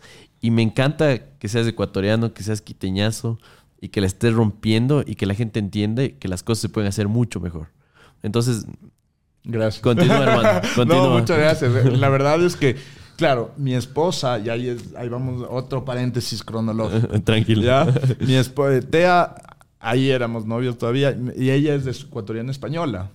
Y ella me a cada no se quería quedar, tiene familia en Madrid Claro. y todo, entonces había un poco de conflicto de ahí porque yo quería regresar y para mí era facilito casarme antes o, o- o hacer una unión de hecho en- y que me dé ella los papeles y quedarme en Madrid. ¿no? Esa e- era la venta de tu vida. Eh, que acá. Entonces fue un trabajo y ahí estoy para que vean que ha puesto tanto Ecuador y que siempre nos damos ahí, ahí, ahí eh, peleamos un poco con Tea porque ella siempre eh, quiere huir de Ecuador por todo lo que pasa y yo en cambio a pesar de todo soy muy optimista del país. Entonces ahí fue cuando yo le dije, ok, ella tenía su buen trabajo, yo tenía este tema de becario de la liga, que, que, que, que, que había oportunidad de seguir adelante y quedarme ahí y ya crecer ahí de cierta forma, pero dije, no, quiero apostarle a Ecuador. Quiero apostar, quiero ir, quiero formar esto y, y gracias a Dios ha, ha- ha- ha tomado forma y digamos que ha salido bien. Entonces, bueno, salí con eh, Diego,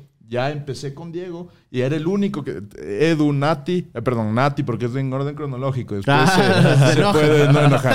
Nati, Edu, Shani, los tres viviendo afuera y Diego ya Quito por lo menos ya ya hay un trabajo Sí, personal, sí. le puedo ir a tomar un café y conversar. Exacto. y después me llama Edu como en marzo del anterior año y me recomienda a Roberto Manrique. Y me dice, Roberto, eh, loquito, eh, ñaño, sabes que eh, Roberto Manrique, mi tío, porque él es tío abuelo, o sea, el Roberto es primo de Eduardo Papá, ¿ya? Ya. Primo hermano. Entonces, Roberto... Son medios parecidos, que. Ah, sí. Sí, sí, tienen ahí su, su, su pinta, su pinta. Entonces, eh, Roberto eh, es mi tío, me cuenta un poco y me dice, eh, justo acabó de, de- de- acabó su relación con su manager y quiere, yo le he comentado, le he recomendado y quiere conversar contigo. Qué cool. Yo escucho a Roberto Manrique y ya, ya dije, De aquí chuta. O sea, no sé, ya, ya estamos hablando del actor más reconocido eh, Del país. del claro. país, País, y de claro. Latinoamérica. Bueno, y Danilo Carrera también, que es, que es mío, para que después no se, No no, no no se enojen. enoje. Pero digamos, los dos son los de los actores que más Más top. Sí, sí. trascendencia y trayectoria han tenido en Ecuador y, en, y, y a, a nivel internacional, ¿no? Entonces me dice, ¿sabes qué? Roberto quiere y yo, ahí sí ya dije, creo que por un lado dije, la estoy empezando a romper, pero por otro lado dije, chuta lo que se me viene, o sea, ahí sí, Sí, ya sí. dije, miedo, miedo, Claro, porque, no, además la di- diferencia de edad. Hasta ahora Nati, de mi edad, ya. Edu, un año menor. Shani, una- un año o dos años mayor a mí. Diego, un año mayor a mí o dos años. Estábamos ahí contemporáneos. Pero Roberto, ya 40 y pico de años, ya. Claro que sí. Dije, ok, listo. Conversamos con Roberto. Me acuerdo que estaba en Brasil de viaje. Igual suspendí las vacaciones porque la cita, o sea, no es que le podía cambiar. No, espérame dos semanas a que llegue otra vez y me ponga a trabajar. No. Pag, tablet, eh, eh, iPad, reunión. Hablamos horas de horas. Hora y media, dos horas. Tanto que mi mamá y Tea, que estaban en el mismo viaje, estábamos en una playa en, en Brasil, como que a cada rato me, me, me decían, y yo llegué a un pues, momento... la caipiriña. Ajá, o sea, yo llegué a un momento en decirles, ¿sabes qué? ¿Saben qué? Váyanse, háganse lo que quiera, pero como que no me molesten, porque esto es una reunión súper importante y no, Claro. por nada del mundo voy a cortar, porque el primera... eh, la primera sensación en esto de, de- de manager talento eh, eh, tiene que fluir. O Sí, sea, sí, tie- sí. si- Como si no decía el fluye- Edu, ¿no? Exactamente, todo tiene que fluir. Si no fluye, si hay problemas así, te pueden generar que, que no se cierre una negociación de, de representación, ¿no? Así es. Entonces, bueno, vino ya Roberto, empezamos Roberto, ya para no alargarles tanto. Diego ya me recomendó a Maca, tengo otra chica en Quito, y de ahí me recomendaron a Danilo Carrera. Eh, de ahí me recomendaron, Nati me recomendó a Lu Gushmer, la hija de Andrés, que también es influencer.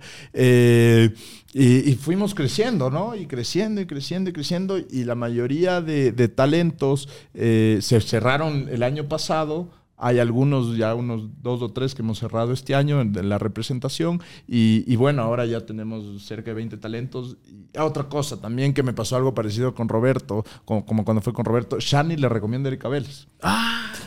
Entonces ya ahí ya cuando Erika Vélez me llama, ahí yo ya... pa- pasémosle un vasito de agua limitado. O sea, yo para- ya- Porque esto, esto no se puede... Yo, yo también quisiera un poquito de agua si no fueran... tan- Mucha molestia. Mucha molestia. Porque para hablar de, de esto se necesita todo un podcast adicional. Sí, los Sí, dos agüitas, está bien. sí, sí. Porque, ¿cómo llega Erika Vélez a tu vida? Bueno, Shani estaba haciendo una obra de teatro con Erika Vélez, de compañeras, ¿no? Y igual, la, típica que ha sido una constante entre talentos que se hablan de sus managers, que se comentan, etcétera. Igual le dice, eh, eh, estoy buscando a alguien que me ayude, ya acabé con mi otro manager, ya- o con mi otra manager, ya salí de esto, eh, y, sí quisiera, eh, cuéntame cómo te va con el tuyo, y Shani le dice, bien, etcétera, y le da mi número. Y claro, ella, Shani, me pregunta a mí, oye, le puedo, antes, ya ven que soy pésimo en la cronología. Tranquilo. Pero bueno, le- me, pregu- me pregunta antes, oye, le puedo dar el número a Erika. Y yo, o sea, yo no pensé que era joda, o sea. No digo, sí, de una, pues, o sea, de una. Y me manda el número también de Erika. Y no sabíamos quién escribir primero. O sea, no sabía si yo era muy intenso, si yo le escribía primero, o, o- o- o- si muy sobrado, si no le escribía primero y si ella me escribía. ¿Ya? Entonces, bueno, al final, al final ya conversamos. eh, le lo primero que le conté fue que yo tenía sus cuadernos. claro, le dije, o sea, porque Un comentario gusta- bastante común, Claro, diría yo. O sea, a mí me gusta romper el hielo, romper el hielo, porque claro, al principio hay mucha formalidad y más cuando tienes un talento de ese nivel, ¿ya? Eh, y si puedes romper el hielo, yo trato de romper el hielo lo antes posible, ya para que todo, como dice Eduardo Maruri 2023, todo fluye. Entonces, nada, ahí le decía, oye, en verdad, yo tenía tus cuadernos. eh, Yo eran- también tenía sus cuadernos. Eran los... eh, ¿Tenías sus cuadernos sí, de claro, claro que como sí, que en verdad, qué cool, qué cool empezar a trabajar juntos.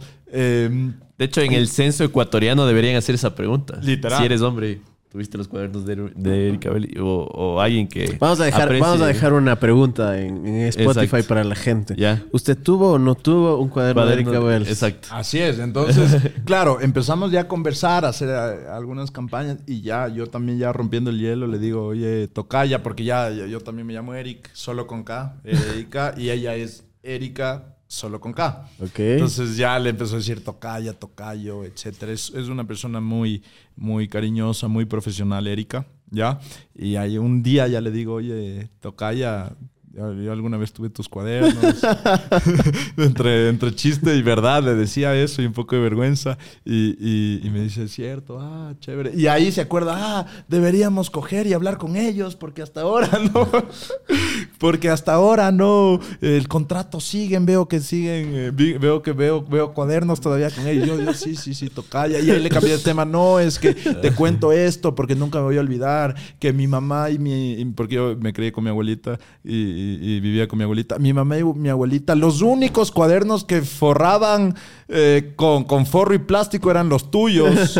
Para, claro, para que no vea, pues me forraban. Entonces ahí se, se empezó, se empezó a matar de la risa. Así que sí, con eh, nada, el- todo el año, hemos- el anterior año ha sido un año de mucho crecimiento y de mucha recomendación. Esto es un tema de confianza, como les, les, les, les he venido diciendo durante todo el, el programa. Es, es un tema de confianza. Y si no con todos tenemos la misma relación, ya, pero con eh, siempre te llevas más con unos o con otros, también depende de la cantidad de tiempo, la cantidad de tiempo compartido, que eso es eh, personalmente, que eso es una cosa importante. Yo trato de compartir mucho con ellos cuando les tengo aquí. porque hay varios, Danilo, Edu, eh, Nati, Shani, que a veces va bastante a Colombia, Roberto, que viven afuera. Entonces yo cuando vienen, así como cuando estuvimos en Cuenca, en la, en la peli de Amor en Tiempos de Likes, en, el, en la premier, yo les viajo, les acompaño, primero por un tema de trabajo, de logística, que todo esté cuadrado, porque eso es parte de mi trabajo, ver que todo esté cuadrado, también intentar hacer algo también de PR ahí con, con los talentos y también para compartir con ellos, viajar con ellos, llegar y, eso. Y, bueno, el, año pasado, ya para resumirles esta parte, eh, nació Hub Management Agency, que es mi agencia, ya tenemos registrado ya todo, ya como una empresa, una compañía. Eh, y justo hace dos o tres días cumplimos un año de abrir nuestro Instagram. Ya, pero ya tenemos como año y cuatro meses como empresa. Y ya ahora sí ya tenemos un, un equipo, ¿no? Porque yo no puedo. Yo no puedo hacerlo. O sea, ya tenemos un equipo eh, y cada vez creciendo más. Eh, y también siendo súper selectivos a ver a quién escogemos y a quién no. Porque gracias a Dios y eh, tenemos muchas propuestas, nos escriben por Instagram, represéntanos, eh, ayúdame, etcétera. Y a veces es un poco al huevo decirles que no, pero es por un tema de, de, ganar, ganar, tanto para el talento para mí, porque, y para mí como agencia, para nuestra agencia, porque primero, si sumas más talentos, ya pierdes un poco esa exclusividad porque nos hemos mantenido y ahí, te, y ahí retomo lo que te dije algún tiempo, hace algunos minutos, de por qué la diferencia de mi agencia con las otras. Mi agencia, eh, Hub, tenemos más personas influyentes que influencers. Hay que, hay que mm. diferenciar. ¿ya? Un influencer es, una, es un creador de contenido, ¿ya?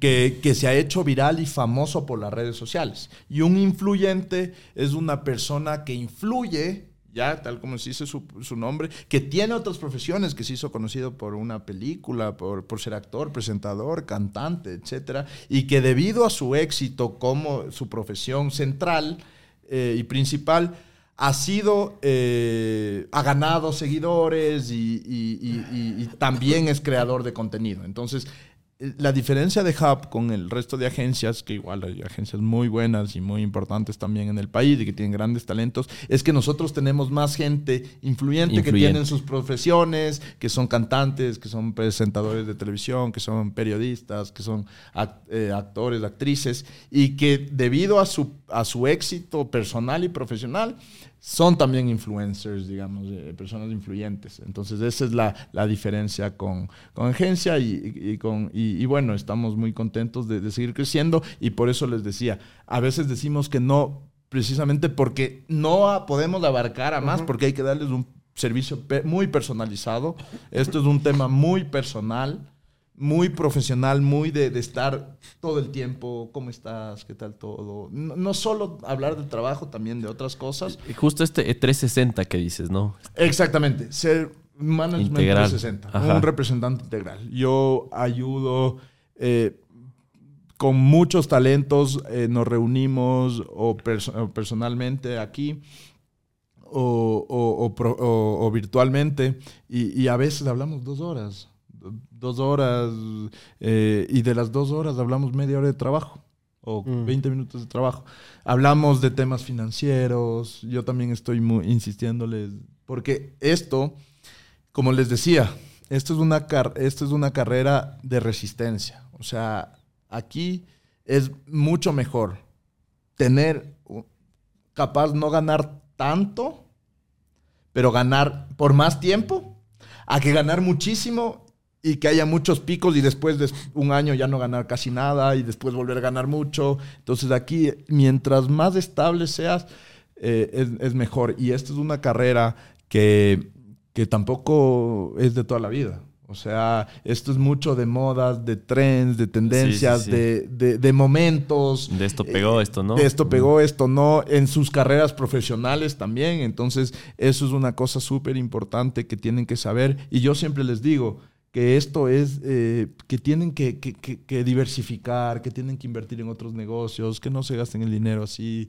Eh, ah, y eso es parte del Management 360. Tenemos una, eh, tenemos, bueno, ya somos como cinco colaboradores de planta. ¿Ya? Yo trabajo intensamente, con mi palabra favorita. Eso, ¿ya? Y aparte tenemos, eh, tenemos un, contador para que les ayude en la parte financiera, eh, de, contabilidad, un abogado por todo el tema de contratos que no están en la empresa al, al 100, pero que in-house, digamos, pero que, que, sí les dan apoyo. Entonces, eh, ese es el tema de Management 360, de empezar con su carrera, eh, ayudarles en todo lo que sea personal, profesional, comercial, eh, financiero, eh, jurídico, etcétera, en todo lo que le podemos ayudar para que ellos se sientan súper tranquilos y se preocupen solo de crear contenido y de su profesión, porque muchos estudian eh, de las nuevas generaciones que tengo, muchos estudian, otros son actores y tienen que rodar todo el día, o son cantantes,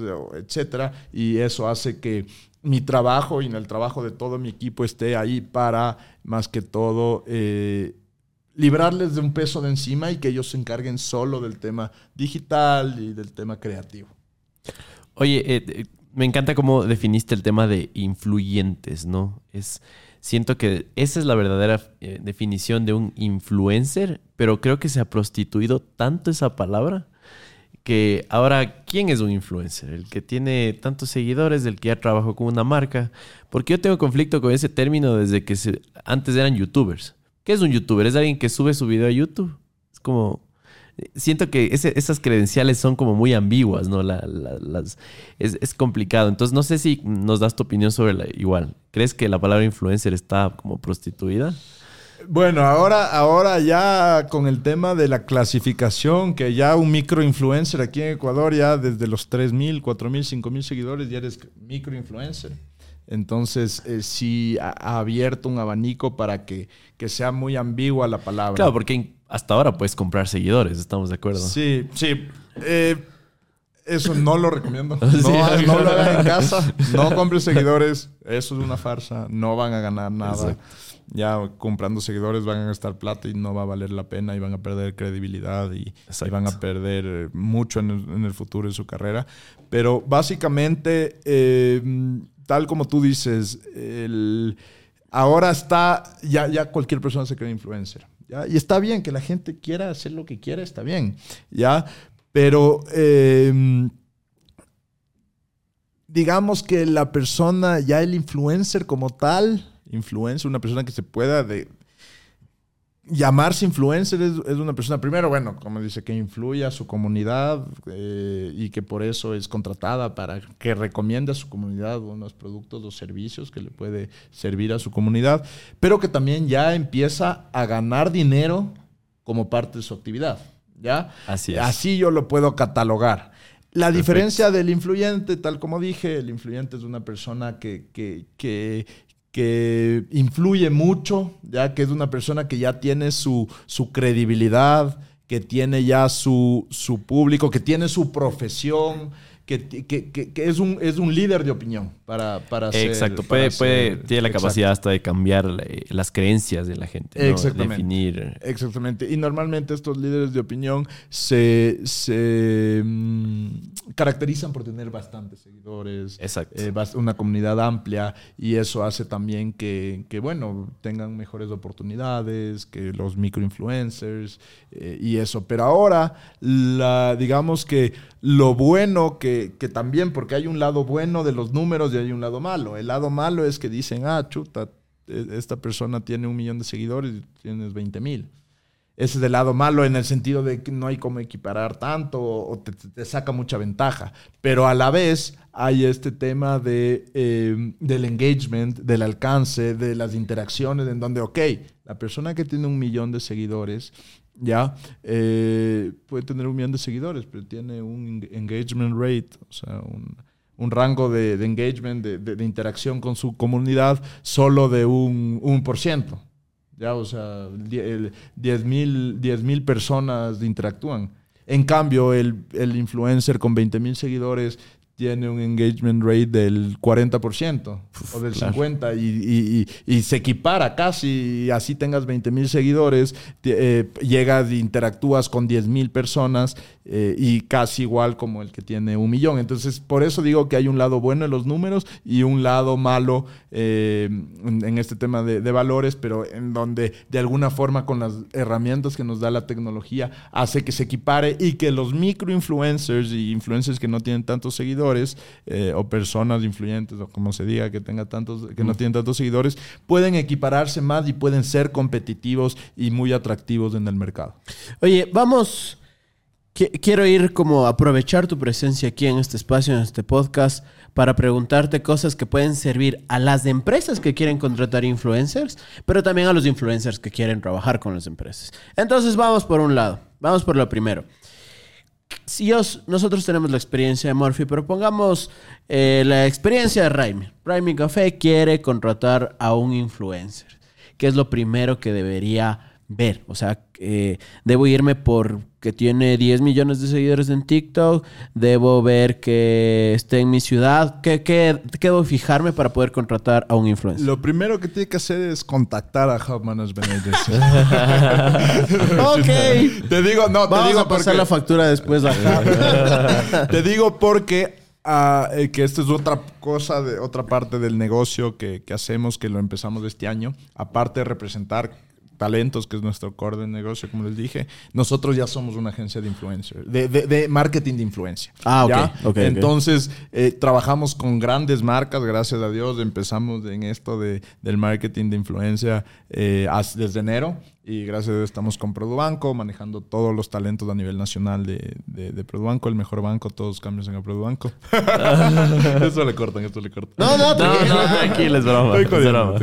Ya, eh, eh, los influencers de Marcimex, que es una empresa súper grande de electrodomésticos, y también los de Casa Vaca, que es una empresa que tiene varias marcas como Milun Carros y Toyota, etcétera. Entonces, eh, ya también hacemos esto en donde no solo trabajamos con nuestros representados y no, hacemos no solo hacemos representación, sino también creamos toda la parte de estrategia, de, de, marketing de influencia, tema de PR, eh, si hay eventos, y tema de, negociación con eh, creadores de contenido y todo, eh, pero haya en cambio como parte de la marca, o sea, nosotros somos como que agencia de, las marcas. Entonces, eso es algo que, lo empezamos a hacer y, por eso digo que Raimi tiene que, que irse con Hub, no mentira. el tema de Raimi, ¿qué es lo que les sugiero primero?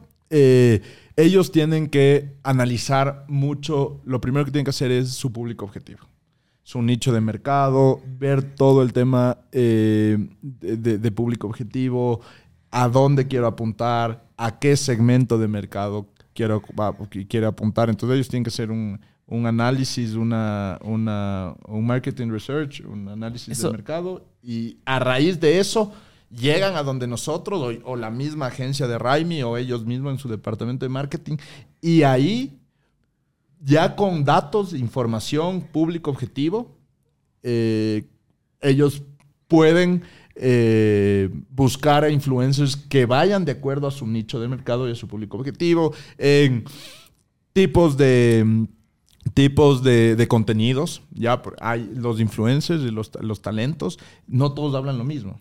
Claro, lo que te iba a decir es que de qué, en quién cae la responsabilidad de definir el público. Porque siento que a veces las empresas piensan que las agencias son responsables de eso. Te doy un ejemplo. Vendemos vasos. Quiero que me ayude a vender vasos. Y es como... Claro, no, no. O sea, eso tiene que ser algo in-house. Eso tiene que ser parte de la agencia. Eh, no, de la agencia, perdón. de, la, empresa. No hay nada mejor, no hay nadie que más conozca a su comunidad y a su público objetivo que la misma empresa.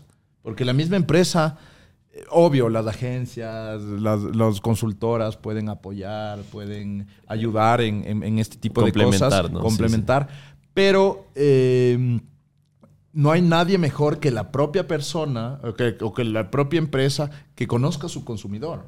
¿ya? Entonces, eso es elemental. Cada marca, cada empresa tiene que eh, conocer de la A a la Z a su consumidor. Lógicamente, hay muchos productos y productos, porque ya estamos hablando de empresas que tienen varios productos, pero ellos tienen que llegar a la, a la conclusión, digamos, de poder tener eh, todo segmentado de acuerdo a su producto, porque no todos los productos ni todos los servicios son iguales y son del mismo segmento, ni todos los influencers hablan de lo mismo, es lo que mm. les decía. Los influencers también, cada talento tiene su nicho de mercado por ejemplo, eh, Natalia Regué es make-up, es beauty, es fashion, es de un poco de lifestyle. Roberto Manrique es todo el tema de sostenibilidad, medio ambiente, fashion, eh, también un poco de actuación, de que, se le conozca, conocer su carrera. Diego, Diego Ulloa es humor al mil. humor al mil por ciento, ya eh, el Maca igual, humor, un poco de, fashion, de lifestyle. Entonces, cada quien tiene su, público y su nicho y ahí es cuando las marcas, y por eso mi empresa se llama Hub. Hub es un, en inglés, un centro de conexiones. ¿ya? Entonces, eh, ahí está el arte o el trabajo de conectar la marca ideal con sus productos y servicios ideales, con los talentos eh, e influencers con el nicho y con el segmento ideal para la marca. Entonces, debido a ahí viene también un poco el concepto de, mi agencia. Perfecto. Oye, solo, solo para terminar el ejemplo. Ahora pasa el caso contrario. Raimi Café encuentra que hay gente que lo está rompiendo, que hay un contenido que están realizando sobre café, ven que justo está llegando a las provincias donde necesitan, pero resulta que se contactan con los creadores de contenido y los creadores de contenido no saben cómo cobrar una marca. ¿Qué consejos les das en cambio a los creadores de contenido? A los que están empezando, a los que están creando una comunidad exitosa, pero no tienen idea cuánto cobrar. ¿Cómo, cómo empezarían? Eso es bueno. Muy buena pregunta. Em, todo se negocia, vuelvo a decir. ¿ya? Entonces, eh, también hay que ver eh, un poco lo que hablábamos. Si la marca te suma mucho y así no tenga presupuesto o no, O, tú recién estás empezando, nadie empieza siendo exitoso o nadie empieza eh, siendo el mejor influencer o el que más cobra.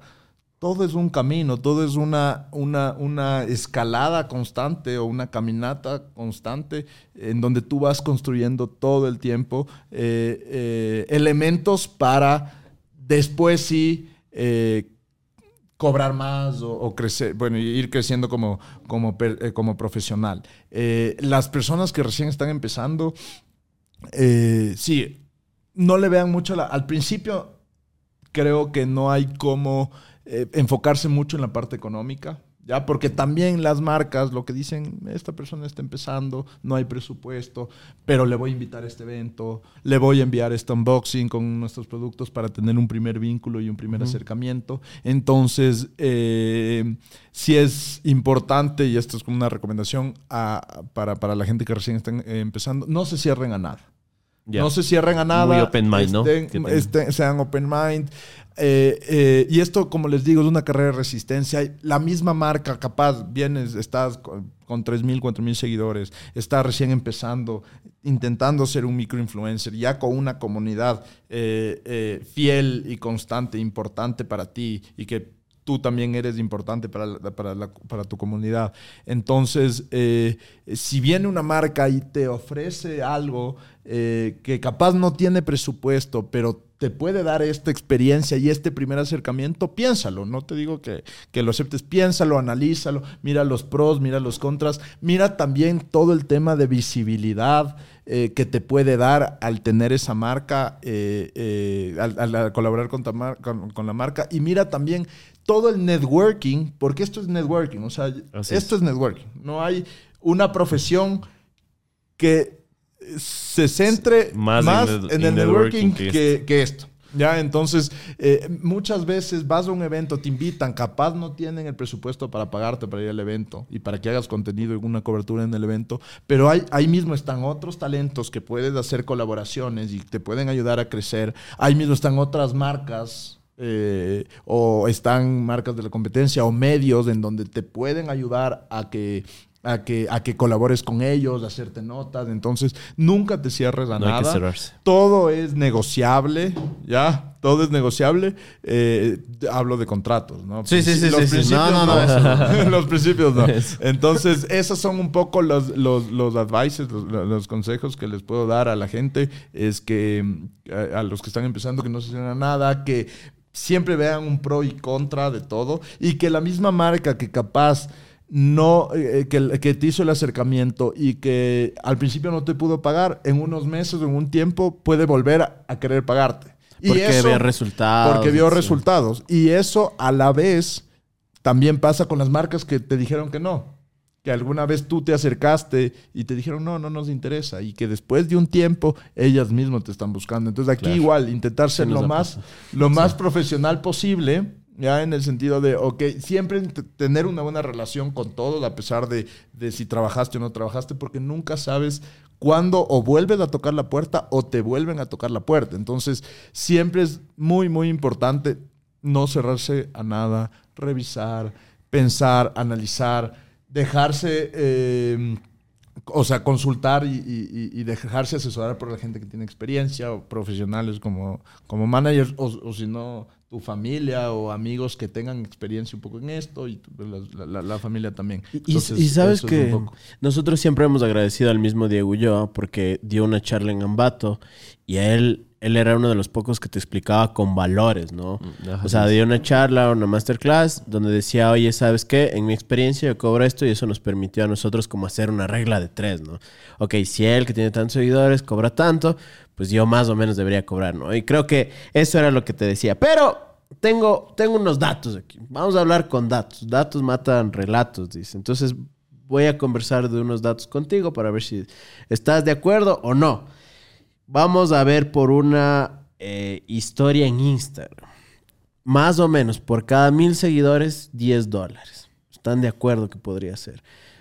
¿O no están de acuerdo? ¿Cuál debería ser un valor mínimo que se debería cobrar por una historia? Ustedes lancen Claro, un número, porque un estamos, piso para no dañar a un mercado. ¿De cuántos seguidores hablamos?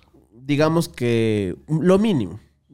Porque Claro, al- 10 puede ser que dólares, tengas... mil seguidores, dice. O sea, sería eh, 100 dólares si tienes 10 mil. Eh, Claro. les explico un poco. De una. Ahí está, eso, bien. Bien, ahí está. No funciona así. Ya, vamos. Ya, eh, los seguidores son importantes. Ajá, Ya.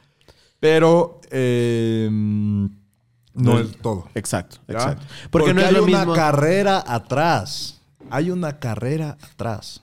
¿Ya?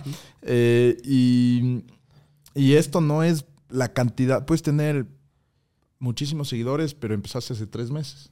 Tal cual, Y hay otra persona que va 15, 20 años. tal cual. Entonces, justo me pasaba con uno de los, de los talentos que tengo, que este año ha tenido un crecimiento total, ya un crecimiento gigante, ya, que es, que es Juan da Barriga, eh, Juan Daniel Barriga, que es un foodie cocinero, no es chef, chef, chef, retop, ya igual contemporáneo a mí, que, que a él igual fue primero amigo y después, después empezamos a trabajar.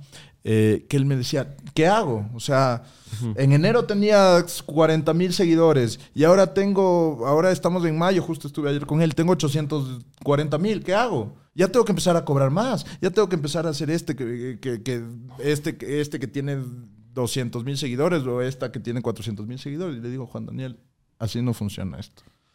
¿Ya?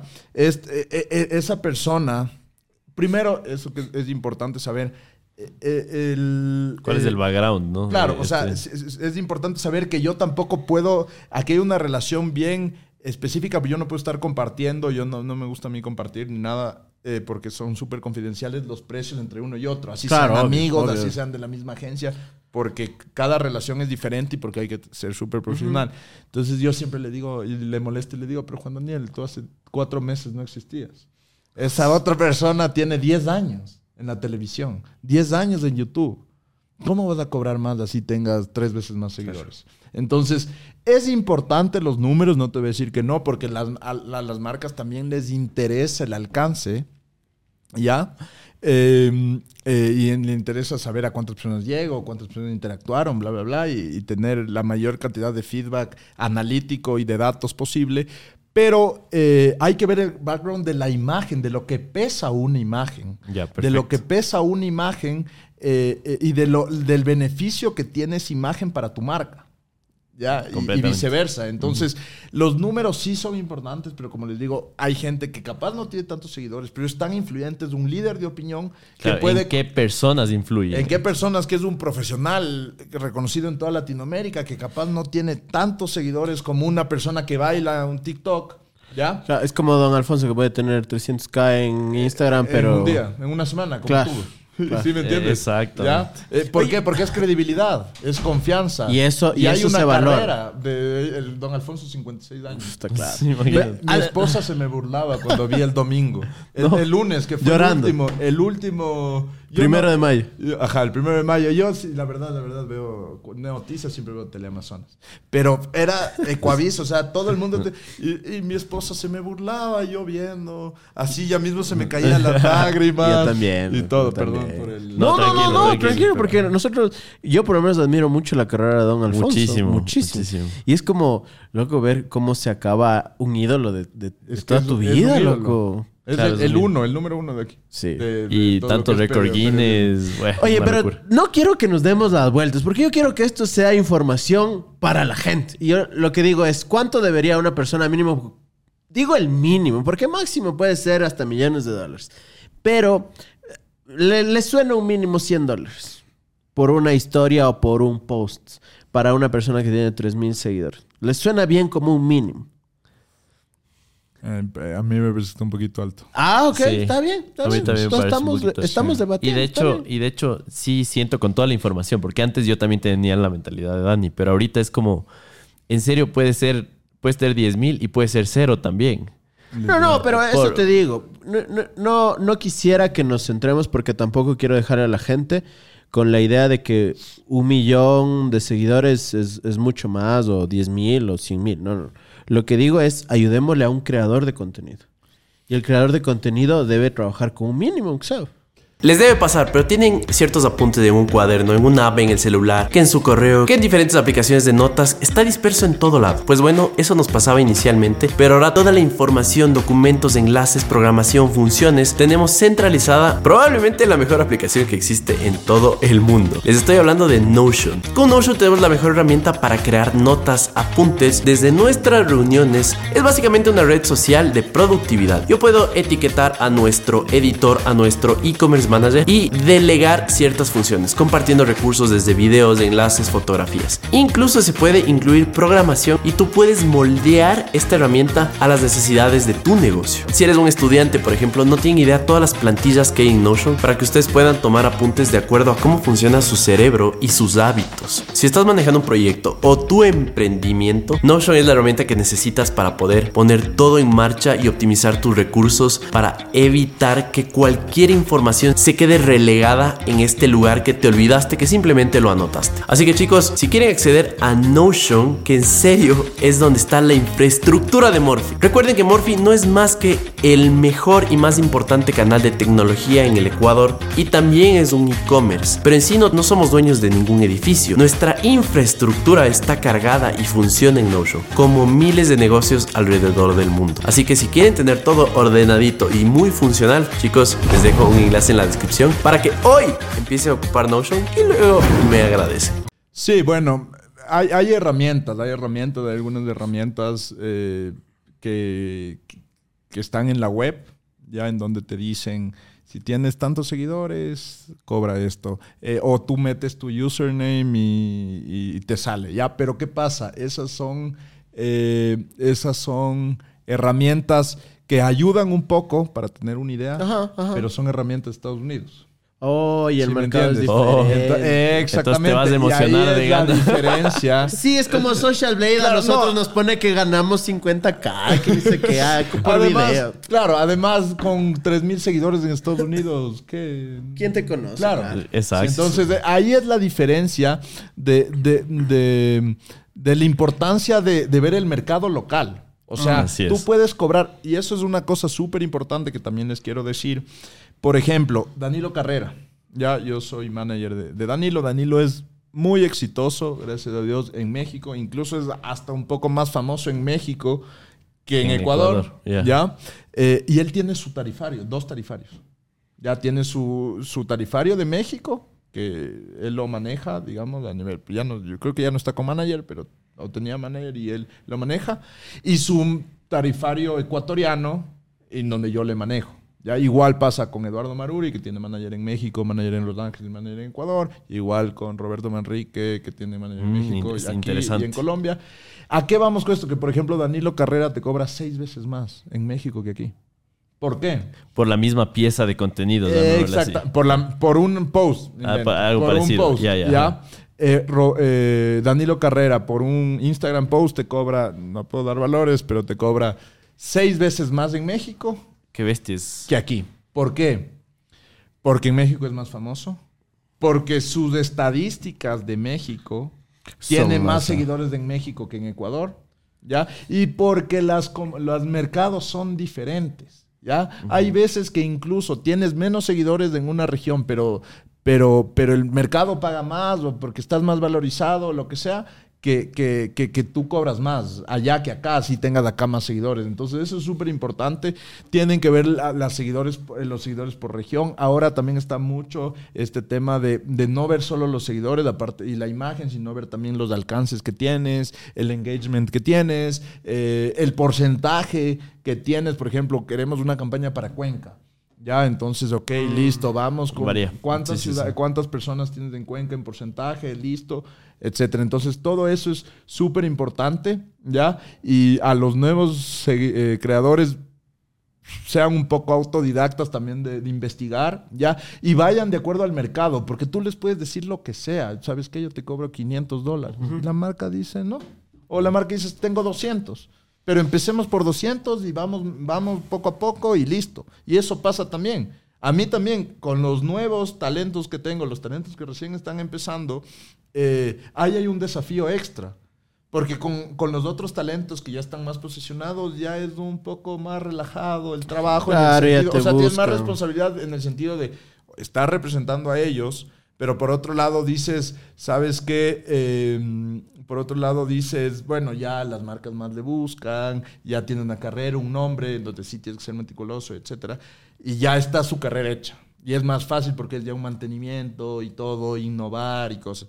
Pero en los que recién está em- empezando, es más, de- más del desafío y, y- y, digamos, más del trabajo, porque ahí le tienes que ir moldeando la carrera. digamos. Así es. Entonces, eso es, eso es, son cosas súper importantes. Oye, para, para todo, bueno, para los creadores que nos están viendo, no les cuesta nada mandarnos un mensajito, mandar un mensajito a Hop, quien, quien quita. Ju- justo eso te iba a decir, si es que y, y- y entendieron más o menos qué, qué tipo de perfiles maneja eh, Hub, ¿no? Si es que están entrando a las grandes ligas y quieren trabajar con ustedes, ¿cuál es el canal de comunicación? Eh, bueno, en nuestro Instagram, arroba hubmgmt, ¿ya? Y en TikTok también, arroba hubmgmt. Eh, va- estamos ya justo en el tema, ya lista la página web y todo. Eh, Camila, tú es una de, mis- de las, de- de las de personas de mi equipo que vamos ya como cuatro meses en la página web, por favor. Necesitamos la página web para que los nuevos creadores de la patria apliquen ahí. Pero bueno, eh, sí, más que todo es eh, lo que les decía un poco. eh, no, no nos cerramos a nada nunca. Vamos viendo perfiles también que depende el tipo de nicho, depende la edad que tengan, depende el crecimiento que se les va viendo, eh, es con las herramientas que tenemos, con, con también la experiencia, ¿no? Así es, uno así va, es, así uno es. va también aprendiendo bastante de- por eso. Así que, mm, nada, escríbanos con toda la confianza. Eh, nunca decimos no, no mm, a secas, sino decimos por el momento no podemos hasta seguir agrandando el equipo y, y- igual nosotros vamos anotando la gente eh, y haciendo seguimientos y, y mientras sigamos creciendo en equipo también van a ir abriéndose también más más, más plazas para poder representar. Pero síganos, ahora ya desde hace unos meses ya tenemos TikTok también y nos, Uf. y- y nos- no- hacemos ya otra comunicación más de humor, tra- eh, trends, challenges, les ponemos a los talentos a, a que se salgan un poco de su zona de confort, los que, no- los que son un poco más, Más serios. más serios, a que hagan TikToks con nosotros, con el equipo, así que síganos en nuestras redes en TikTok, en Instagram como arroba hub mgmt. Y, y las empresas igual se pueden comunicar a través de estos Sí, canales, sí, ¿no? sí, Si quieren trabajar con ustedes. No solo los creadores de contenido, tal como les dije en enero, también ya empezamos a hacer agencia de marketing de influencia y a manejar todo, todo el tema, todo ese, ese, ese mercado y ese nicho que es tan importante, ¿no? Eso es una cosa que tienen que, que, que conocer ustedes y el público, es que antes no había presupuesto para marketing de influencia. No había. Así es. No había. Ahora ya en Ya hay, todas las claro, empresas. todas tienen. Ok, vamos con el plan de marketing. Listo, televisión, porce- un porcentaje radio, un porcentaje vallas, porcentaje marketing digital, un porcentaje influencers o marketing de influencia, otro porcentaje. Entonces es ahora ya súper importante el tema del marketing de influencia. Ya por fin nos dan un, un pedacito. Bien, bien, vamos. Quisiera que Bien. sea más grande. Hay que seguir haciendo Pero las va cosas. creciendo, ¿no? Hay Va- que hacer va seguir- creciendo, así que con gusto a todas las empresas que, que- que quieran eh, empezar con este tema del marketing de, influencia, de, de influencia o, o- o retomar o trabajar o que les podemos asesorar con gusto, ya saben, en nuestras redes de arroba hub mgmt. Buenazo. Oye, para mí ha sido un podcast de esos que hay que enmarcarlos, guardarlos, porque sobre todo uno aprende. Sí, aprende mucho, valor, hermano. Muchas gracias, en serio. No. Estoy seguro que le va a servir a la gente. Hay, un hay muchos, hay muchos creadores de contenido a quienes les mando un abrazo que nos siguen, justo porque tratamos de dar mucho valor a los creadores de contenido también. Entonces, creo que es una pieza que les va a servir a todos. Y también a todos los emprendedores que nos siguen y a todos los que tal vez no conocían y decían, hay que hacer un videíto nomás. Así para es. toda esa gente. En especial para la gente que comenta que se suscribe a Morphy Podcast. Cada, nosotros no podemos oír sus sus aplausos, pero una forma de apoyarnos es que le den al botón de suscripción. like. Sabemos que nos ven desde la televisión. No, no pongan pausa, simplemente sigan escuchándonos y pongan ahí la campanita de suscripción y pues síganos en todas nuestras redes sociales y las redes de Hub. ¿Algo más que quieras decir antes de cerrar, Charlie o Eric? ¿Algo que No, decir? nada más agradecerte, Eric, hermano. En serio, ha sido una conversa muy, muy valiosa, tanto para nosotros por conocer cómo, cómo se ve, cómo funciona una agencia exitosa en el Ecuador, con un ecuatoriano de cepa, de esos que regresan. Hincha el Quito. Hincha de esos que incluso con todas la- las vainas que andan pasando últimamente en nuestro país, todavía confías, todavía crees. Es, es realmente personas con las que quiero conversar, porque siento que el país está para largo, tenemos demasiado potencial y, y que me quedo con lo que te gusta es el tráfico, loco. O sea, es una forma bastante positiva de verle al país. Así que Sí, muchas sí, gracias y más bien darte chance si quieres dejar algún mensaje para algún Sí. ser querido, para tu comunidad, para amigos, para lo que No, sea. no, bueno, eh, varios mensajitos rapidito. Uno como un poco de enseñanza de, de- de una, un- un, eh, una frase o, o un comentario que les quiero dejar a toda la gente. Es que eh, nunca se nieguen a nada. Nunca está trazado el camino de, de- de las personas. Ya acuérdense como empezamos que yo quería ser rep- solo dedicarme al fútbol y ser representante de futbolistas y solo estar con el fútbol. Ya, y una llamada lo cambió todo. Si Nati no me hubiera llamado ese día, nada de esto existiría, no estaríamos aquí y todo. Entonces, más que todo es una enseñanza y un mensaje de que, de que, de que siempre estén abiertos de escuchar. No siempre es el camino trazado, sino a veces hay desvariaciones o, cambio de carriles o diferentes salidas que, a veces uno no quiere, pero que después hace que tú te sientas bien, que te ame, que ames lo que, lo que, eh, en lo que trabajes, que ames eh, todo lo que, lo que te gusta hacer y, nada, eso dejarles un mensajito de que no sé, es, es bien trillado lo típico de siempre, pero no, de verdad, esto es un caso de, de, ok, no se cierren a nada, vayan, vean, escuchen, ábranse a diferentes oportunidades que a veces uno nunca sabe dónde está el camino hacia la vida que quieres o hacia la vida llena de, de, de cosas que te gustan hacer, porque lo que yo hago me encantan, para mí no es un trabajo, o sea, amo tanto lo que hago, eh, amo, amo tanto lo que, lo que hago y a lo que me dedico, que para mí es, es, es una cosa Ah, pensé que impresionante. meter una cuña más. No, no, no, no. Yo, yo soy USFQ, yo soy, yo soy USFQ. Así que ese mensaje les dejo a todos que, que, bueno, sigan, sigamos adelante a pesar de todos los problemas que tenemos, a pesar de que no siempre es todo lo que, lo que queremos y como, como sale como, como siempre pensamos o queremos y que a veces hay otras alternativas que igual hace que tú seas feliz. Y bueno, a todos mis talentos les mando un abrazo grande. Estoy aquí gracias a ustedes. Les ¿ya? esperamos a los talentos Les- acá, verás. sí, sí, sí, sí, totalmente. Eh, tienen una puerta abierta en Hub y con todos los talentos de Hub. Algunos ya han estado aquí antes que yo.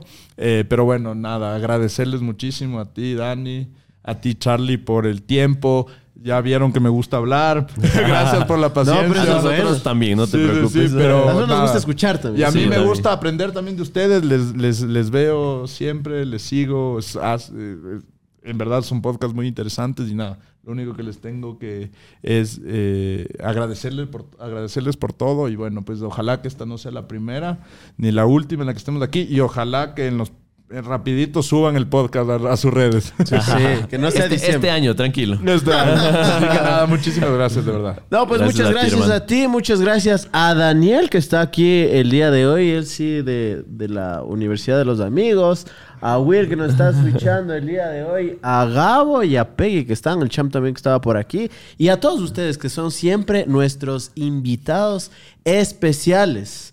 Nos vemos. Nos vemos la próxima y gracias por conectarse. Chao, chao. Chau. Bien, qué Buenas. loco. Sí, gracias, hermano. Estaba muy bueno. gracias a ustedes. Oye, voy a, voy a llamarle a este de la Liga BB.